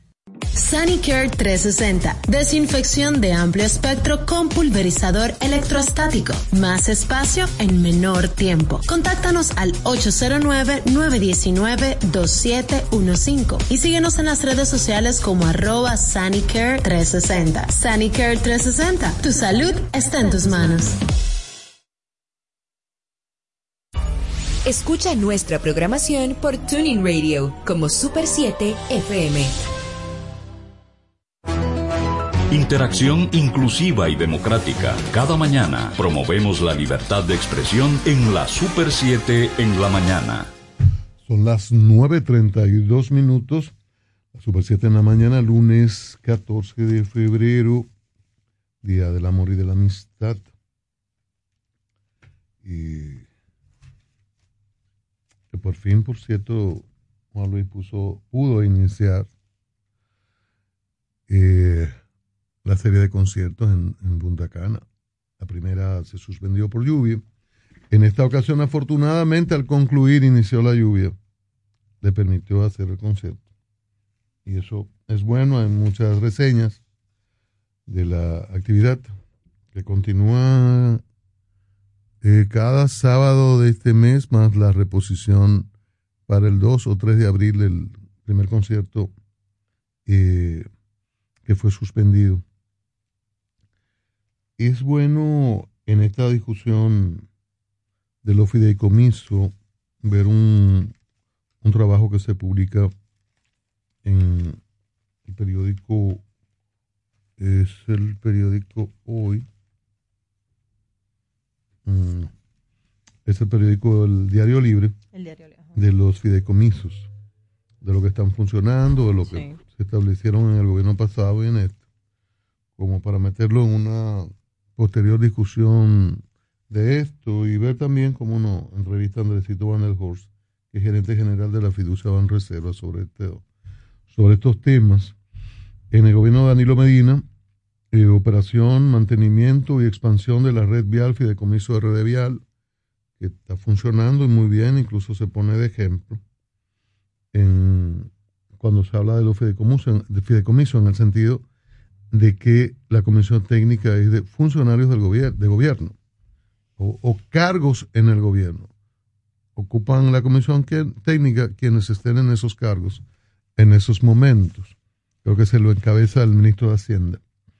Está construcción de vivienda de bajo costo, RD, fideicomiso eh, Ciudad Juan Bosch. Está el fideicomiso eh, que también ha sido bien ponderado, exitoso. Fideicomiso de Administración de Flujos, Plan de Vivienda de la Policía Nacional. Fideicomiso de Administración y Garantía, ISPODOSU, es el Instituto de Formación de Maestros. Eh, Fideicomiso de Movilidad y Transporte, FIMOVIT. Ese es el que, el que ampara lo relativo a los corredores, el de la Núñez de Cáceres y, y este de la Winston Church. Fideicomiso Parquea, Parquéate, RD, que hemos visto ya en el gobierno pasado hubo eh, algunos algunas inauguraciones en este sentido. En esta administración Eh, vimos que el de Ciudad Colonial que está ahí en la Tarazana y no sé qué otro pero en ambos gobiernos ha habido de esos seis fideicomisos de la administración Medina en el actual el fideicomiso público de administración, cuenta de pago Fondo Nacional de la Vivienda, el Fonvivienda que ha iniciado, Fideicomiso Público de Administración de Mi Vivienda, también se han dado pasos. Fideicomiso Público Privado para la Gestión Integral de Residuos Sólidos, Fideicomiso 2 Sostenible. Este también da como da, da, da primeros pasos organizándose, hay una declaratoria de emergencia nacional sobre residuos sólidos, etcétera. Fideicomiso Público de Administración, Plan Nacional de Viviendas eh, Familia Feliz, Fideicomiso Nacional de Promoción Cultural de Arte Público, Fideicomiso Arte Público, o sea, no, no, no recuerdo, no recuerdo información sobre esto. Fideicomiso para el Desarrollo del Sistema de Transporte Masivo de la República Dominicana, FITRAM. En ese, creo que el que tiene que ver con tranvía y, y otros. Es importante eso verlo dentro de la discusión. De, dice 12 fideicomisos que ya funcionan, porque el manejo inadecuado de Punta Catalina, el fideicomiso de Punta Catalina, provocó como un rechazo de la población a los fideicomisos, no a la particularidad de Punta Catalina cuando eh, ya se tiene el registro de 12 que funcionan y algunos de mucho éxito, de, un, gran éxito, lo, Ciudad Juan Bosch, que están, en, bueno, se accede por la Avenida de las Américas, ha sido exitoso y RD Vial también es muy exitoso de, de los pasados. Bueno, y lo, los corredores ahora se están ejecutando que fueron planteados en los pasados y los que se ejecutan ahora. Por eso es bueno bien comunicar. Las cosas se comunican mal o, o de forma deficiente y luego vienen los problemas y se crea toda una muralla, una, una opinión contraria que después es difícil usted derribarla, que la gente acepte, acepte y, que son propuestas interesantes. Probablemente hoy hay personas que usted le habla de fideicomiso, le menciona la palabra y de repente se pone un alerta de rechazo, porque ya eh, ocurrieron estas contingencias mal formulado, algunas situaciones que hubo que corregir y peor comunicado lo relativo al fideicomiso de Punta Catalina. Esos son los cuidados que hay que tener, porque una mala eh, comunicación, una inadecuada comunicación tumba un, o afecta de manera sensitiva un, un proyecto importante que, que podría ser beneficioso para el país. No, es importante y sobre todo nosotros como ciudadanos debemos, deberíamos tener más detalles, o sea, y buscarlo. Eh, información general, buscar los otros detalles, porque eh, a mí me da un poco de risa a veces cuando hablan, eh, y que y, se molestan cuando se hace el cuestionamiento. Lo que pasa es que usted no está bregando con un bien suyo. Yo no lo he visto a ninguno, ningún político, ni de los pasados ni de los eh, actuales, poner un bien público, un bien de ellos. Eso es bien público. Y el que usted pregunte no está mal.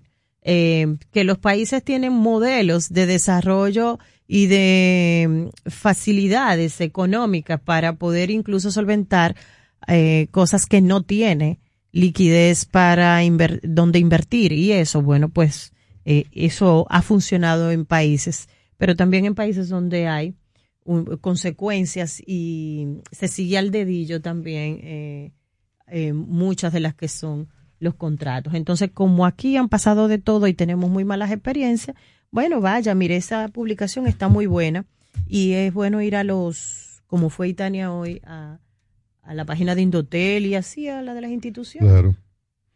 Eh, bueno, a propósito de que eh, hoy inicia la vacunación para niños de 5 a 12 años, en, vamos a 5 a 11 años, vamos a conversar con la doctora Luz Herrera, presidenta de la Sociedad Dominicana de Pediatría, sobre este importante tema. Doctora, buenos días, bienvenido, bienvenida a la Super 7.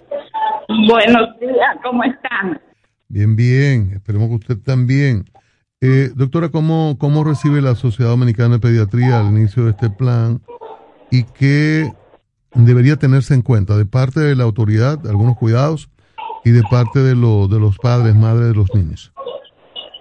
Mira, la Sociedad Dominicana de Pediatría procedió el 13 de enero a dar La, la escuchamos con cierta deficiencia.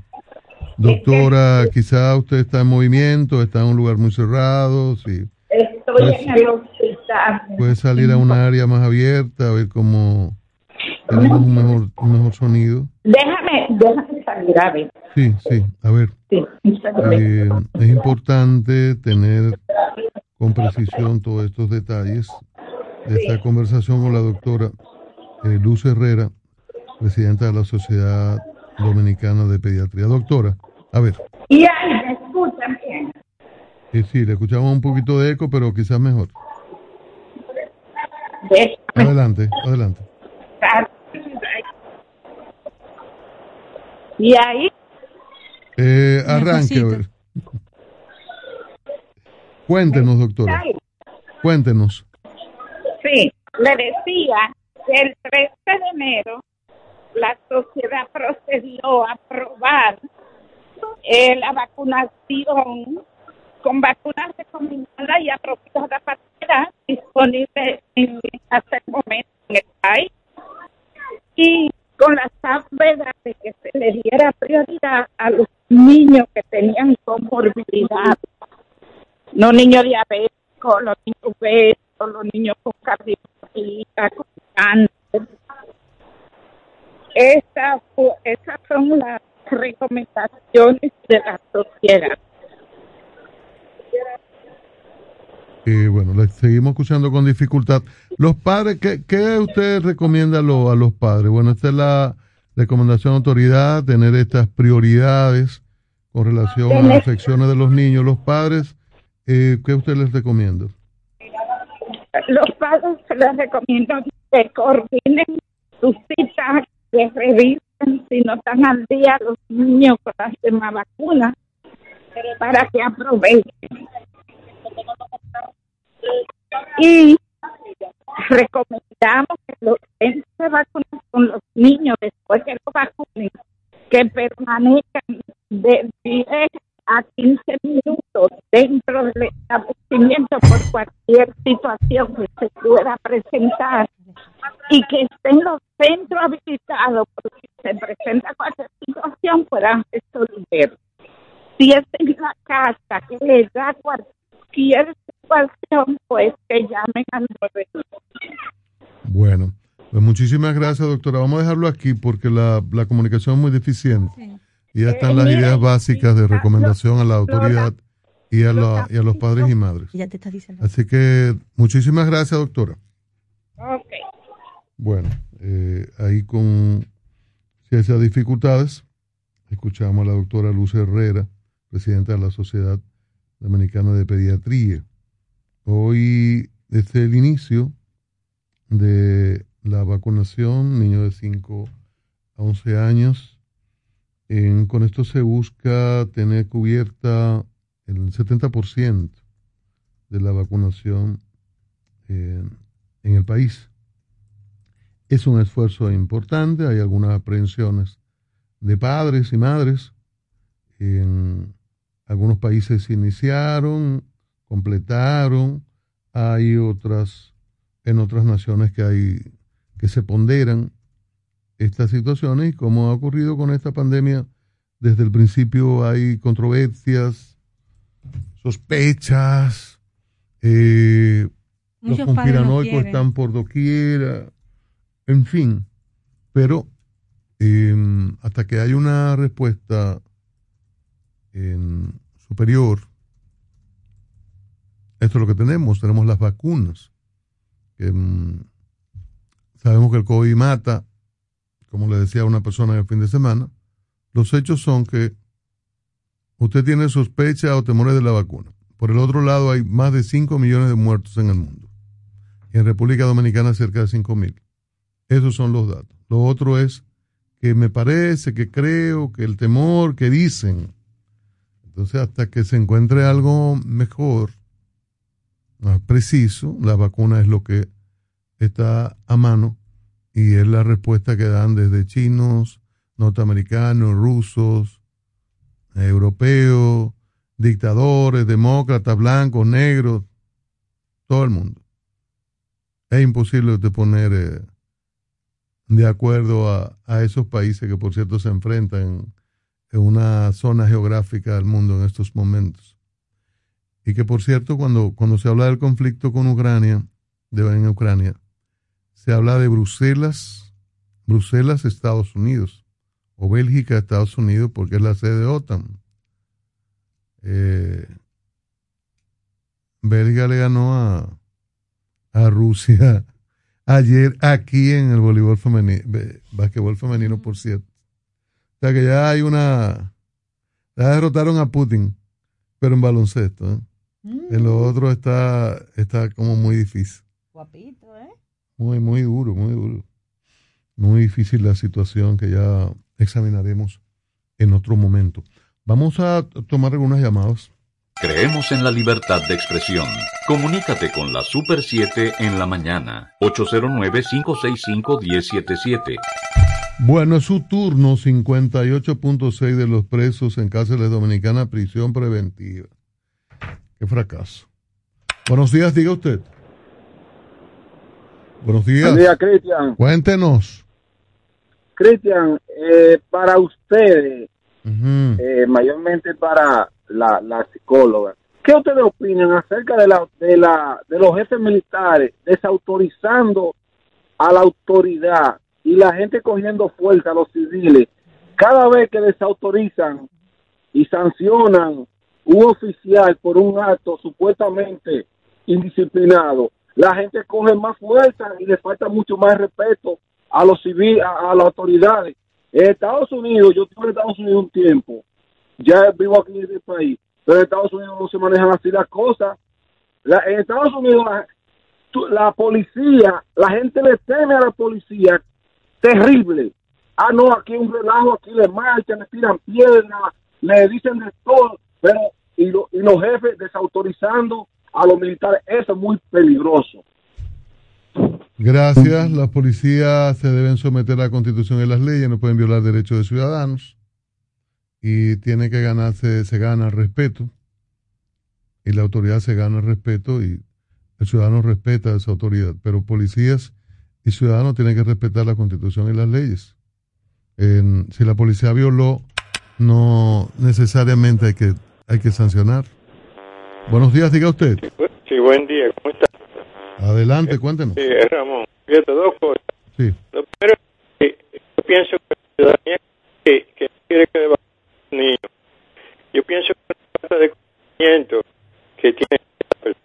porque todavía no oído que se ha muerto niño sino que Escuchamos con mucha dificultad. Repita la llamada. Buenos días, diga usted. Hola, Buen cuéntenos. día. Diga usted. Es un llamado a Eddie Alcántara. Ajá. Y yo no sé dónde hay que estar supervisando los, los negocios. Y yo vivo por aquí, por Arroyo Hondo, por la Colombia. Y de un negocio a otro hay una diferencia ¿no? en, en, en, en la farmacia de 400 pesos en un medicamento que yo compre de hipertensión. Muchas gracias. Gracias. Y, mm, a propósito de esto, me, me escribe un amigo que dice que tiene eh, denuncias desde la semana pasada, que han llegado personas que le han dado la queja.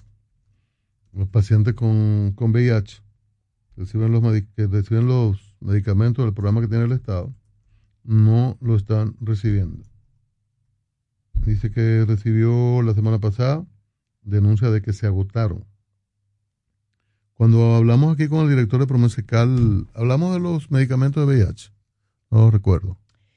Pero No, hicimos énfasis, eso es. Compramos, a se veces hay que licitar, pero no, no, no recuerdo que hayamos establecido la situación de los medicamentos de VIH. A ver, Cristian, si se oye bien ahora. Ahí se oye mejor, adelante, cuéntenos. Sí, fíjate, me faltó la idea. Segunda, segunda cosa que yo quería decir. Que hace un llamado, yo lo que soy un ciudadano, quiera, hacer un llamado a la oposición que coja unas vacaciones de cuatro años, porque, señor presidente, que ayer se entregó solamente en Catanga y Sabana Perdida, cerca de tres mil eh, títulos de propiedad de su casa. Con, con un presidente así, es difícil hacerle una oposición a un partido que tenía 20 años, salió. Muy difícil. Muchas gracias. Gracias a usted. Buenos días. Cuéntenos. Hello. Diga usted. Sí, a propósito de alguien que preguntó, de Eddie Alcántara, Acá. la persona a veces tenemos que informarnos. Eh, aquí no hay instituto, eh, no hay uno- un organismo que controle precios, pero también los medicamentos, cuando son de diferentes laboratorios, algunos cuestan más que otros. Entonces a veces la persona nos equivocamos. Pero tú sabes qué hizo Proconsumidor, que prometió cuando llegó. Ya no se está muriendo gente por alcohol envenenado. ¿Ustedes sabían eso? Como que se olvidó eso. ¿De cuánto? ¿Verdad? ¿Qué pasó con eso? Buenos días, diga usted. Buenos días. Buenos días, equipo maravilloso. Hola, hola, cuéntenos rapidito. Dos cosas sobre la revista. Adelante. Es bueno decirle que aquí en Nueva York, en particular, los taxis, los taxis tienen un modo de, de- de inspección. Los vehículos pesados y los autobuses tienen otro modo de inspección, porque no es lo mismo un vehículo para uso personal, que la inspección es anual. A los taxis, los taxis tienen que hacer inspección cada cuatro meses. Ok. Por otro lado, señores, por último, es mejor que, que Luis Abinader no tuviera fideicomiso, porque él tiene fábrica de cemento y ha subido un 40%. ¿Usted imagina si tuviera fideicomiso?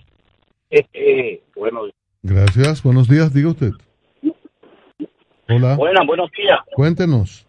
¿Cómo está Cristian, Nico, Rosario? Buenos días. Hola, hola. Eh, eh, le llamo por una preocupación que tengo. Cada vez que viajo al interior del país, en el área de Villa Altagracia, hay una deforestación de los ríos. Están extrayendo todas las jaivas de los ríos. Yo no sé si ustedes han podido percatar, pero creo que eso influye a la desaparición de muchos arroyos y ríos en el área. ¿Eh, ¿Sí? No, y eso me preocupa, porque es que No, es no. una venta ilegal Claro. la extracción de todo esos crustáceos. Y eso se vende ahí en carretera. eh, En la carretera usted lo ve por saltar, por, por grandes por grandes cantidades. Tanto cuando va eh, a llegar a Villa Altagracia o cuando va- viene saliendo, y si te menciono un lugar de parador especial que hay por ahí, que le dicen Oricua, creo que. Un poquito más adelante se ven estas ventas. mm. Bueno, es una gran preocupación. Vamos a insistir en este tema. Gracias. Buenos días, diga usted. Buenos días, diga usted. Saludos. Diga usted. el mismo medicamento que el señor decía que por diferentes laboratorios, el mismo medicamento Sí. comprado en la misma fecha, en la diferencia de 200, 300 metros, la farmacia, hay una diferencia de 400, porque yo la compro mensualmente. Wow. Muchas gracias. Gracias a usted. Buenos días. Buenos días, diga usted. La, la casa la están haciendo de, de saco porque la varilla y el cemento está muy caro. Bueno. ¿Qué le digo? Eh, ¿Ustedes vieron a lo de Nexo y Latinoamericano? La Uh, qué movie. Uy, huevos, lo, ¿qué es lo que es los huevos? eh, Sí, yo lo vi, el tweet, que el presidente lo retuiteó ayer, que le puso que qué movie. Lo que me apenó fueron los comentarios. Los comentarios no describen. Eh, Netflix intentó hacer algo chistoso, Sí. usó algo, pero esos comentarios, cuánta, cuánta falta de educación, cuánta falta de, de delicadeza, de finura. Los comentarios nos describen. Exacto. Eso. Nadie puede dar lo que no es. Bueno, hasta mañana, señores. Pasen un feliz día de San Valentín, Día del Amor y la Amistad. Hasta aquí la actualidad nacional e internacional vista desde un prisma muy particular con el equipo de analistas de la Super 7 en la mañana. Nos encontramos en otra jornada de referencia informativa desde las 6 de la mañana en la Super 7.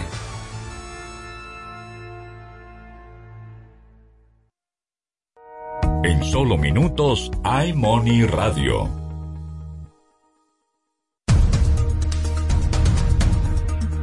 Parque del Prado reconoce a los colaboradores más destacados durante el 2021. Y ahora las noticias del portal super7fm.com.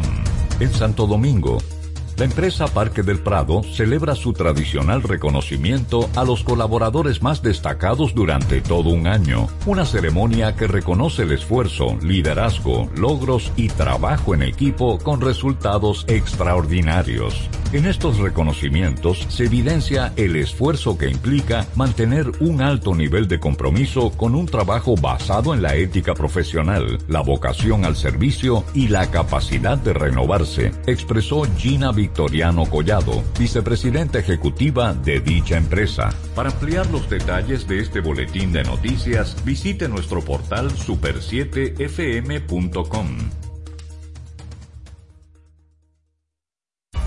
Escucha nuestra programación por Tuning Radio como Super 7 FM.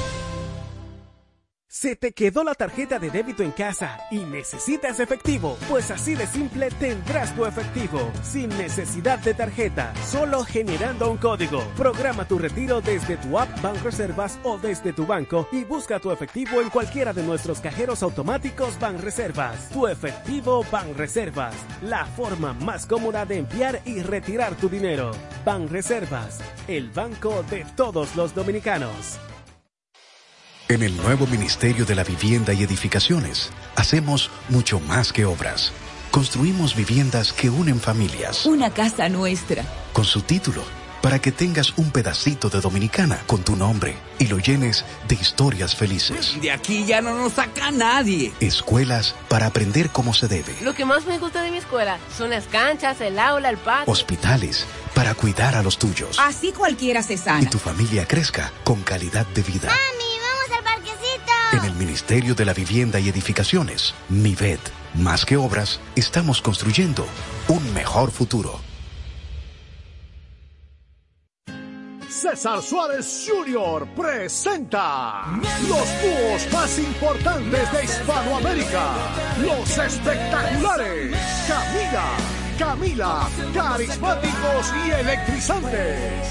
Y junto a ellos, por última vez, los inmensos, sin bandera, sin bandera, profundos y auténticos. Camila y Sin Bandera, presentando su exitoso espectáculo Cuatro Latidos Tour, una de las giras latinas más importantes en el mundo. Sábado 19 de febrero, Palacio de los Deportes, 8.30 de la noche. Camila y Sin Bandera en vivo, cerrando su tour. Información 809-227-1344. Invita la Super 7. El PRM es una escuela de democracia. Y así la construimos porque el viejo partido dejó de serlo. Por eso, todos aprendimos a que los procesos de convención interna sean universal, directo y secreto, como nos enseñó el doctor José Francisco Peña Gómez. Por eso, el próximo domingo 20, en el Hotel Lina Barceló, te invito a que comparta con nosotros ese deseo, que la próxima convención sea, al igual que lo soñó el doctor Peña Gómez, universal, directa y secreto, por un PRM del siglo XXI, pero fundamentalmente por un PRM para todos. Super 7 FM, HISC, Santo Domingo, República Dominicana. Economía explicada de una forma sencilla, dinámica y divertida. Desde ahora inicia iMoney Radio. Muy buenos días y así acaba de comenzar su programa de finanzas. Hoy lunes 14 de febrero, Día del Amor y la Amistad.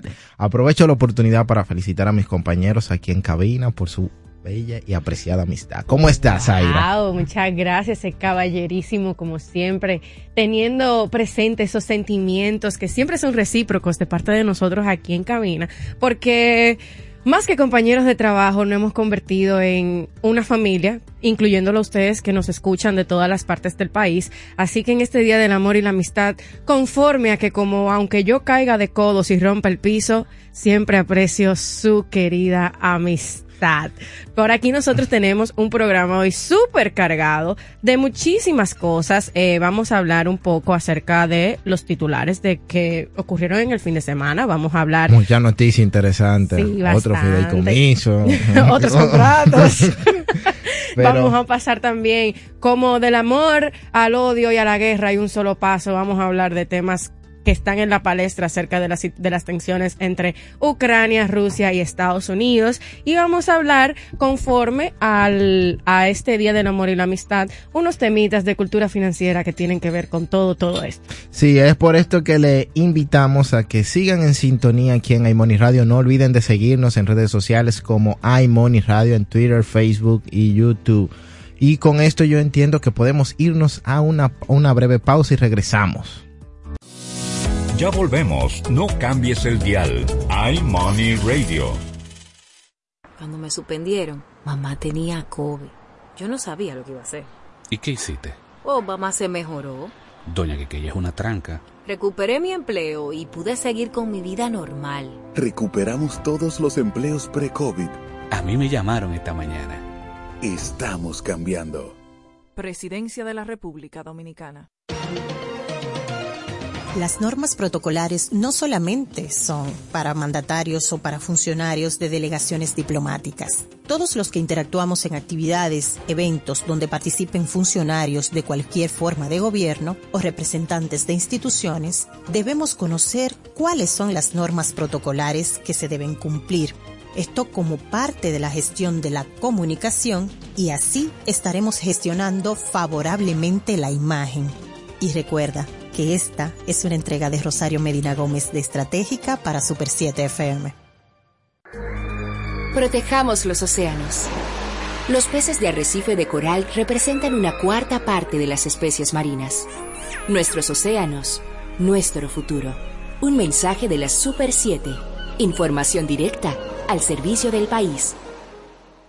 Pero Silvia, ¿y ese flow? Cuéntame bien, ¿qué fue lo que pasó? Oh, es que la dueña de una empresa no puede estar abatida. Dueña de empresa. ¿Ya tú no trabajas donde la doña? Muchacho, yo me metí en el programa Supérate. Entré a la escuela gastronómica y arranqué con mi negocio de cócteles. Eso vive lleno. Eso me cambió la vida y yo me cambié. Oye, pero Flow empresaria. Supérate ha beneficiado a más de 1.3 millones de familias con subsidio y capacitación para que el cambio te toque a ti.